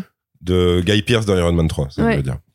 Mais du coup, on se Ouais, posait, mais il y a quand même deux oui, donc scènes où clairement, ouais, vous avez vu les comics, c'est un clin d'œil pour vous, mais voilà, Mm. tout le monde s'en t'as- fout. mais t'as quand même deux scènes où Captain Marvel, elle sait pas trop, et je me dis en fait peut-être que euh, Shang-Chi en fait connecté avec The Marvels. Oh non. Non, j'y crois pas. Non. Bah attends, il y a quand même deux fois euh, Car- Carole dans des scènes post-gen, donc ok, elle est très pote avec le réal de Shang-Chi, mais. Je pense que c'est tout. Hein. Faut, faut pas. Bah ouais, mais bon, on sait pas. Oui, on ça sait faisait pas. affaire on un sait an, pas. on sait pas. Moi j'ai une question juste parce que je l'ai pas. Les, euh, la Sénéga Band, là, Sénéga Bracelet. C'est N-Word Band. Hein C'est- c'est je l'ai pas dit comme ça. je l'ai pas dit comme ça. Euh, putain, t'es con. Et euh, non, mais je veux dire, c'est c'est de la technologie cri du coup, ça? Enfin, c'est quoi? C'est, Euh, euh, je ne m'en rappelle plus, mais je pense que oui. Je, je- C'est un truc comme ça. C'est ouais. ça ou Apple. Ils ont fait. C'est Tesla, en Au moment, ouais. Tout que ça. D'après, j'aurais trouvé ça plus marrant si c'était euh, Shazam qui apparaissait, tu vois. Ouais, bah forcément, mais C'est parce que pour le mec qui comprend vraiment pas du tout ce qu'il fout là, surtout qu'il s'appelle Captain Marvel à la base. Donc, ça, euh, ça, ça. ça, va, ça va être vraiment. la blague repose uniquement là-dessus. Très bien. Mais ouais, non, bah, c'est c'est très plaqué, c'est pour avoir le carton. euh, Ils reviendront tous dans The Marvel. Ouais, parce que. Très ça veut dire que si c'est un c'est truc le- de... vraiment le rôle d'une scène post-gen. Ouais, voilà. Après, s'ils doivent intervertir de place, c'est-à-dire qu'elles auront, qu'elles auront jamais de scène ensemble alors Pas forcément, parce que il y aura forcément des scènes En, ensemble. en plus, alors le, Le le, Marvels au pluriel. Ouais. voilà. Et le, le, la manière dont ça fonctionne dans les comics, qui sera peut-être pas du tout celle-là, mais c'est qu'ils peuvent quand même après communiquer, par exemple Rick Jones et, Ah. et Captain Marvel euh, via via les bracelets, quoi. Il y a, il y a, il y a- il y a ce côté-là. Donc euh, il peut avoir quand même des, des, des manières de, de faire ça. Et puis il faut voir aussi comment Monica Rambeau va, va Oui, Ouais. quoi. Donc euh, voilà. Donc Parce que, que je capte bien The Marvels, donc outre euh, Miss Marvel et Captain Marvel et Monica Rambeau, il y a qui? America Chavez aussi ou pas du tout? Non, je crois Non, pas. non, non. Ah, d'accord, c'est ces que ça- D'accord, ok. C'est ces Ok. trois-là là ces en priorité et puis après il y aura peut-être des, des, des apparitions d'autres personnages mais euh, ça- sait pas- je pense qu'on sera déjà bien attends il y aura déjà trois euh, enfin, Oui. il y aura peut-être plus de réponses. Peut-être qu'il y a eu des réponses le temps que tu, tu, Euh, tu pendant le publies le, podcast. le Faudrait que tu édites. c'est vrai mais je veux dire il y aura déjà trois héroïnes ça va hein, il y en a il y en a déjà Mais attention, Ah, quand il y en a plus que trois, c'est là que ça va Ouais, plus. ouais, Attention, Trois, dont deux hein. racisés. Hein. Ouais, Voilà, ça. Ouais, fait trop là. si on pouvait nous battre quelques white House un peu en, plus quand même ça- Mais en plus, il y a pas. il alors, je suis désolée ouais. de te dire ça, mais qu'il n'y a pas beaucoup de White House parce que la méchante est jouée par la fiancée de Tom Hiddleston d'ailleurs. Ça plutôt mignon. C'est Zoe euh, Ashton, une Oui. actrice euh, Mm. euh, qui est métisse. Et euh, tu as un acteur coréen, je crois, qui va jouer aussi dedans. oui c'est vrai Donc c'est, c'est- je pense que ça va être. bah on s'est fait grand euh, remplacer le MCU hein, qu'est-ce que je te dise aussi Et si on n'aurait quand même pas un petit Jude Law qui revient se faire un caméo pour se refaire Mais il botter est le mort, cul Non, le le, Ah oui, c'est cul, oui, c'est vrai. c'est vrai, Ouais, c'est vrai que c'était c'était- catastrophique comme sortie de film. Mais moi j'avais adoré. Moi j'avais adoré le côté. Allez, maintenant c'est bon. Les Tu zoom. rentres chez toi. Allez, Non, mais c'est vrai. Bon, en tout va ranger ta chambre. Il y aura pas Minerva, hein, ça c'est Ouais. sûr. Oui, oui, effe- effectivement, très bien. Ok, très très bien. Bah écoutez, euh, de toute façon, on reverra donc euh, Iman Vellani euh, dans The Marvels et euh, bah, dans Miss Marvel ça, saison 2 euh, Ah, ça tu n'a pas penses été annoncé. Non, mais moi j'y crois. Ah oui, non, non, non, non, mais toi tu, Quoi? Bah non, toi tu, tu fabules toi. Moi je fabule, Toi, tu- crois. Tu tu- Oui, mais croire c'est bien et on a parlé de fois avant, mais c'est pas une raison pour croire en n'importe quoi non plus, euh, Aurélien. Je crois, euh, je crois Franchement, plus moi, j'y crois pas du saison tout, 2 hein. de Miss Marvel que de beaucoup d'autres shows. Ah ouais, bah je sais croit. pas parce que après ça, tra- ouais, je sais pas, je la vois pas du tout, mais euh, pourquoi pas, pourquoi pas. Je peut-être que l'avenir me donnera tort, effectivement, donc euh, voilà. Bah non, euh, Non, mais du coup, ça va, non. Parce que l'avenir me donnera peut-être Miss Marvel, effectivement. Oui, non, t'as, t'as sûrement, oui, t'as peut-être raison. Du coup, bah, bah, moi j'espère en tout cas. dans Parce The Marvel- Je trouve, que, je trouve qu'elle se prête bien aussi un petit peu à, à l'exercice sériel et euh, je trouve bah, que c'est une teenage voilà. série, oui, c'est sûr. Bah, Donc, que- Et je trouve que non mais de je trouve que ça retrouver le casting en fait. je trouve en que ça fonctionne bien et quand on voit que par exemple l'une de leurs autres euh, séries bon animées en tout cas ça va être euh, Spider-Man Freshman Year Mmh. c'est vraiment le, le, le côté très teenage qui à mon sens va le mieux fonctionner sur Disney Plus quoi. vu que la CW est en difficulté, il y a un créneau à prendre pour les teenage series. Très, non, très non, bon. à part juste, Superman euh, et Lois qui est très bien. Ça me fait Oui, penser, euh, ça me fait penser qu'en fait, euh, pareil niveau visuel, ce qui aurait été cool. Non mais en gros, c'est d'avoir plus d'épisodes. Oui, j'ai compris. Non, non, ça, non, Vous êtes chiant. Et en même temps, c'est vrai, c'est bien, c'est bien. Non, moi, retenu la leçon. Notre team, moi, c'est plus les sur le côté imaginatif euh, qu'on a euh, sur les deux premiers qui disparaît après. C'est que hum, c'est juste ça m'a fait penser, c'est qu'en fait c'est aussi un truc qui lui irait bien à ce personnage. Euh, c'est un peu le, le côté euh, complètement fou des visuels de, Spider-Man, de Spider-Man Into the euh, Spider-Verse. Into the Spider-Verse, ouais. Mm, mm, mm. Parce que c'est en fait c'est ça en version animée et évidemment beaucoup beaucoup mieux parce que bah ils ont tout ils ont tout donné quoi pour ce film là mais tu vois même les, les trucs qui pop à l'écran les, les les bouts La manière texte, de jouer les textos et tout ça. c'est ça s'amuser avec la narration et la faire apparaître visuellement en fait ça j'espère que si euh, euh, si euh, Miss Marvel est appelée à revenir alors dans The Marvel je les vois mal euh, Ça aurait pas sa place, ouais. c'est- Puis même la, la réal, c'est pas vraiment son, son école, tu vois, de faire ça et tout. Mm. Mais si jamais il y a effectivement une suite en série, ce serait cool que là, il lâche un peu les, les ballons sur. euh, venez vraiment maintenant, on s'amuse avec euh, avec cette meuf et ses pouvoirs et visuellement. Surtout que notre ça a été narration, apprécié, tu vois, que Bah, c'était ouais, apprécié cette c'était- petite, euh, ce petit piquant et je Mais- me dis, Ouais. bah ouais. Bah alors après, il y a un truc qui va à l'encontre euh, un peu de ce que je dis niveau espoir, c'est que du coup les deux euh, réals euh, et showrunners de la série euh, ont quand même dit ce truc très déprimant, même s'ils le disaient avec beaucoup de, de bonne humeur, ce qui disait qu'en fait euh, ils avaient eu plein plein d'idées, euh, notamment en termes de visuel, mais qu'en fait euh, Feige des fois leur disait ça vous pouvez pas le faire parce qu'on le fera peut-être un jour dans un film. Et en fait c'est quand même une façon extrêmement frustrante de bosser, je trouve Ouais. parce que en plus c'est vraiment le peut-être tu vois c'est pas euh, donc il y avait ça et je crois qu'aussi niveau background du perso et narration il y a aussi pas mal de trucs où où eux ne s'en plaignaient pas quand ils le racontaient mais ils ont dit qu'en fait ils ont quand même été un peu bloqués sur certaines propositions quoi tu vois Mais justement, peut-être qu'avec une saison 2, ils auraient plus de liberté. Une fois que The Marvel sera ouais passé, je pense que ça c'est le ouais, c'était peut-être justement, on le fera peut-être dans un film, pas n'importe lequel, dans The Ouais. Marvels, et du coup, justement, se garder la porte ouverte euh, parce que euh, bah, les enjeux en plus sont pas les mêmes, etc. Et sur une saison 2, bah, bah, ils auront peut-être un peu plus euh, la- la- la- lâché la bride. Et d'ailleurs, j'aimerais rajouter des trucs juste pour te ralentir parce que je sens que tu as envie de conclure depuis 10 minutes Arnaud. Mais donc vas-y, tu voulais conclure? Non, tu voulais rajouter quelque chose Oh, non, non, Très bien. Non, non, mais de toute façon, bah, je vais reprendre, je vais effectivement reprendre la, la, la, la, la, la, l'outro, la, la conclusion.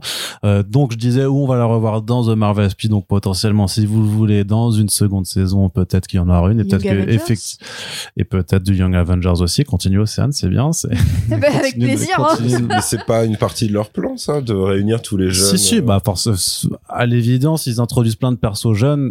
Ça, Il n'y a pas non plus 10 000, euh, 10 000 options de, de, de, de faisables, quoi. Donc, euh, oui, je, je suppose. Tu, encore autre chose? Non, une autre Non, non, supposition? non. Sûr? Tu me dis, non, mais vous me dites, hein, moi, ça va. En vrai, moi, j'ai le temps, hein, tu sais. bah non à part que c'est marrant ils sont que des jeunes meufs dans l'équipe des euh, des teenagers Ah, euh, Moi, je rajouterais Joaquin Torres et euh, Spider-Man. Ouais, mais Spider- il commence à être vieux. Enfin, il commence à être vieux, ce, spa- ce Peter Bah, il, Parker, juste, quand il est à la hein. fac, ça va, Ah, attends. ah, alors, euh, ils ont pas encore l'âge approprié, mais multivers, tout ça, euh, patin coup fin. Euh, tu peux les les jumeaux de Vanda, euh, Ouais. si tu les fais revenir euh, Mm. plus vieux et tout ça, c'est c'est du coup on a Je les vois vraiment pas évoluer, ceux-là, ceux-là, par contre. tu vois, Tu vraiment. parles qui tu penses qu'ils vont se séparer de la possibilité d'avoir Weekend et et, Speed alors que bon, alors les, sont- deux, ils sont quand même assez. euh, Il y a un- Alors qu'en plus, euh, après, tu auras Hulkling, Wiccan, tu penses qu'ils vont se couper complètement de ça, alors qu'ils sont servis sur un plateau, tu les fais revenir plus âgés, hop là. Je trouve que Marvel Studios, c'est des gens qui arrivent quand même à avoir des très beaux plateaux et à les foutre par terre, tu vois, des fois. donc, Parfois, euh, mais là, là, pour le coup, vu que la, la ligne Young Avengers est tracée Mm. quand même de manière extrêmement claire, Ouais. pour moi, on, Oui, est- oui. On, on- on les aura, on les aura euh, vieux à- ados. L'avenir sera jeune, on aura 60 ans quand on parlera de ce film, très certainement. En tout cas, merci Yérim, Aurélien et Océane d'avoir été présents dans ce podcast pour parler de Miss Marvel. On espère que l'émission vous a plu. Si c'est le cas, vous pouvez lâcher des petits commentaires pour dire oui, l'émission elle m'a plu, j'ai adoré, surtout Arnaud, il était trop bien et en plus il a trop raison, il n'y avait pas besoin de plus d'épisodes. Et donc ça, vous pouvez le mettre sur notre site internet. Ou sinon, vous pouvez simplement partager ce podcast pour faire découvrir bah, le podcast au plus grand nombre et pour qu'on puisse continuer de prêcher la bonne parole de la pop culture. Et en tout cas, en attendant, on vous remercie de nous avoir écoutés. Puis on vous dit à la prochaine pour le prochain podcast. Salut salut Salut.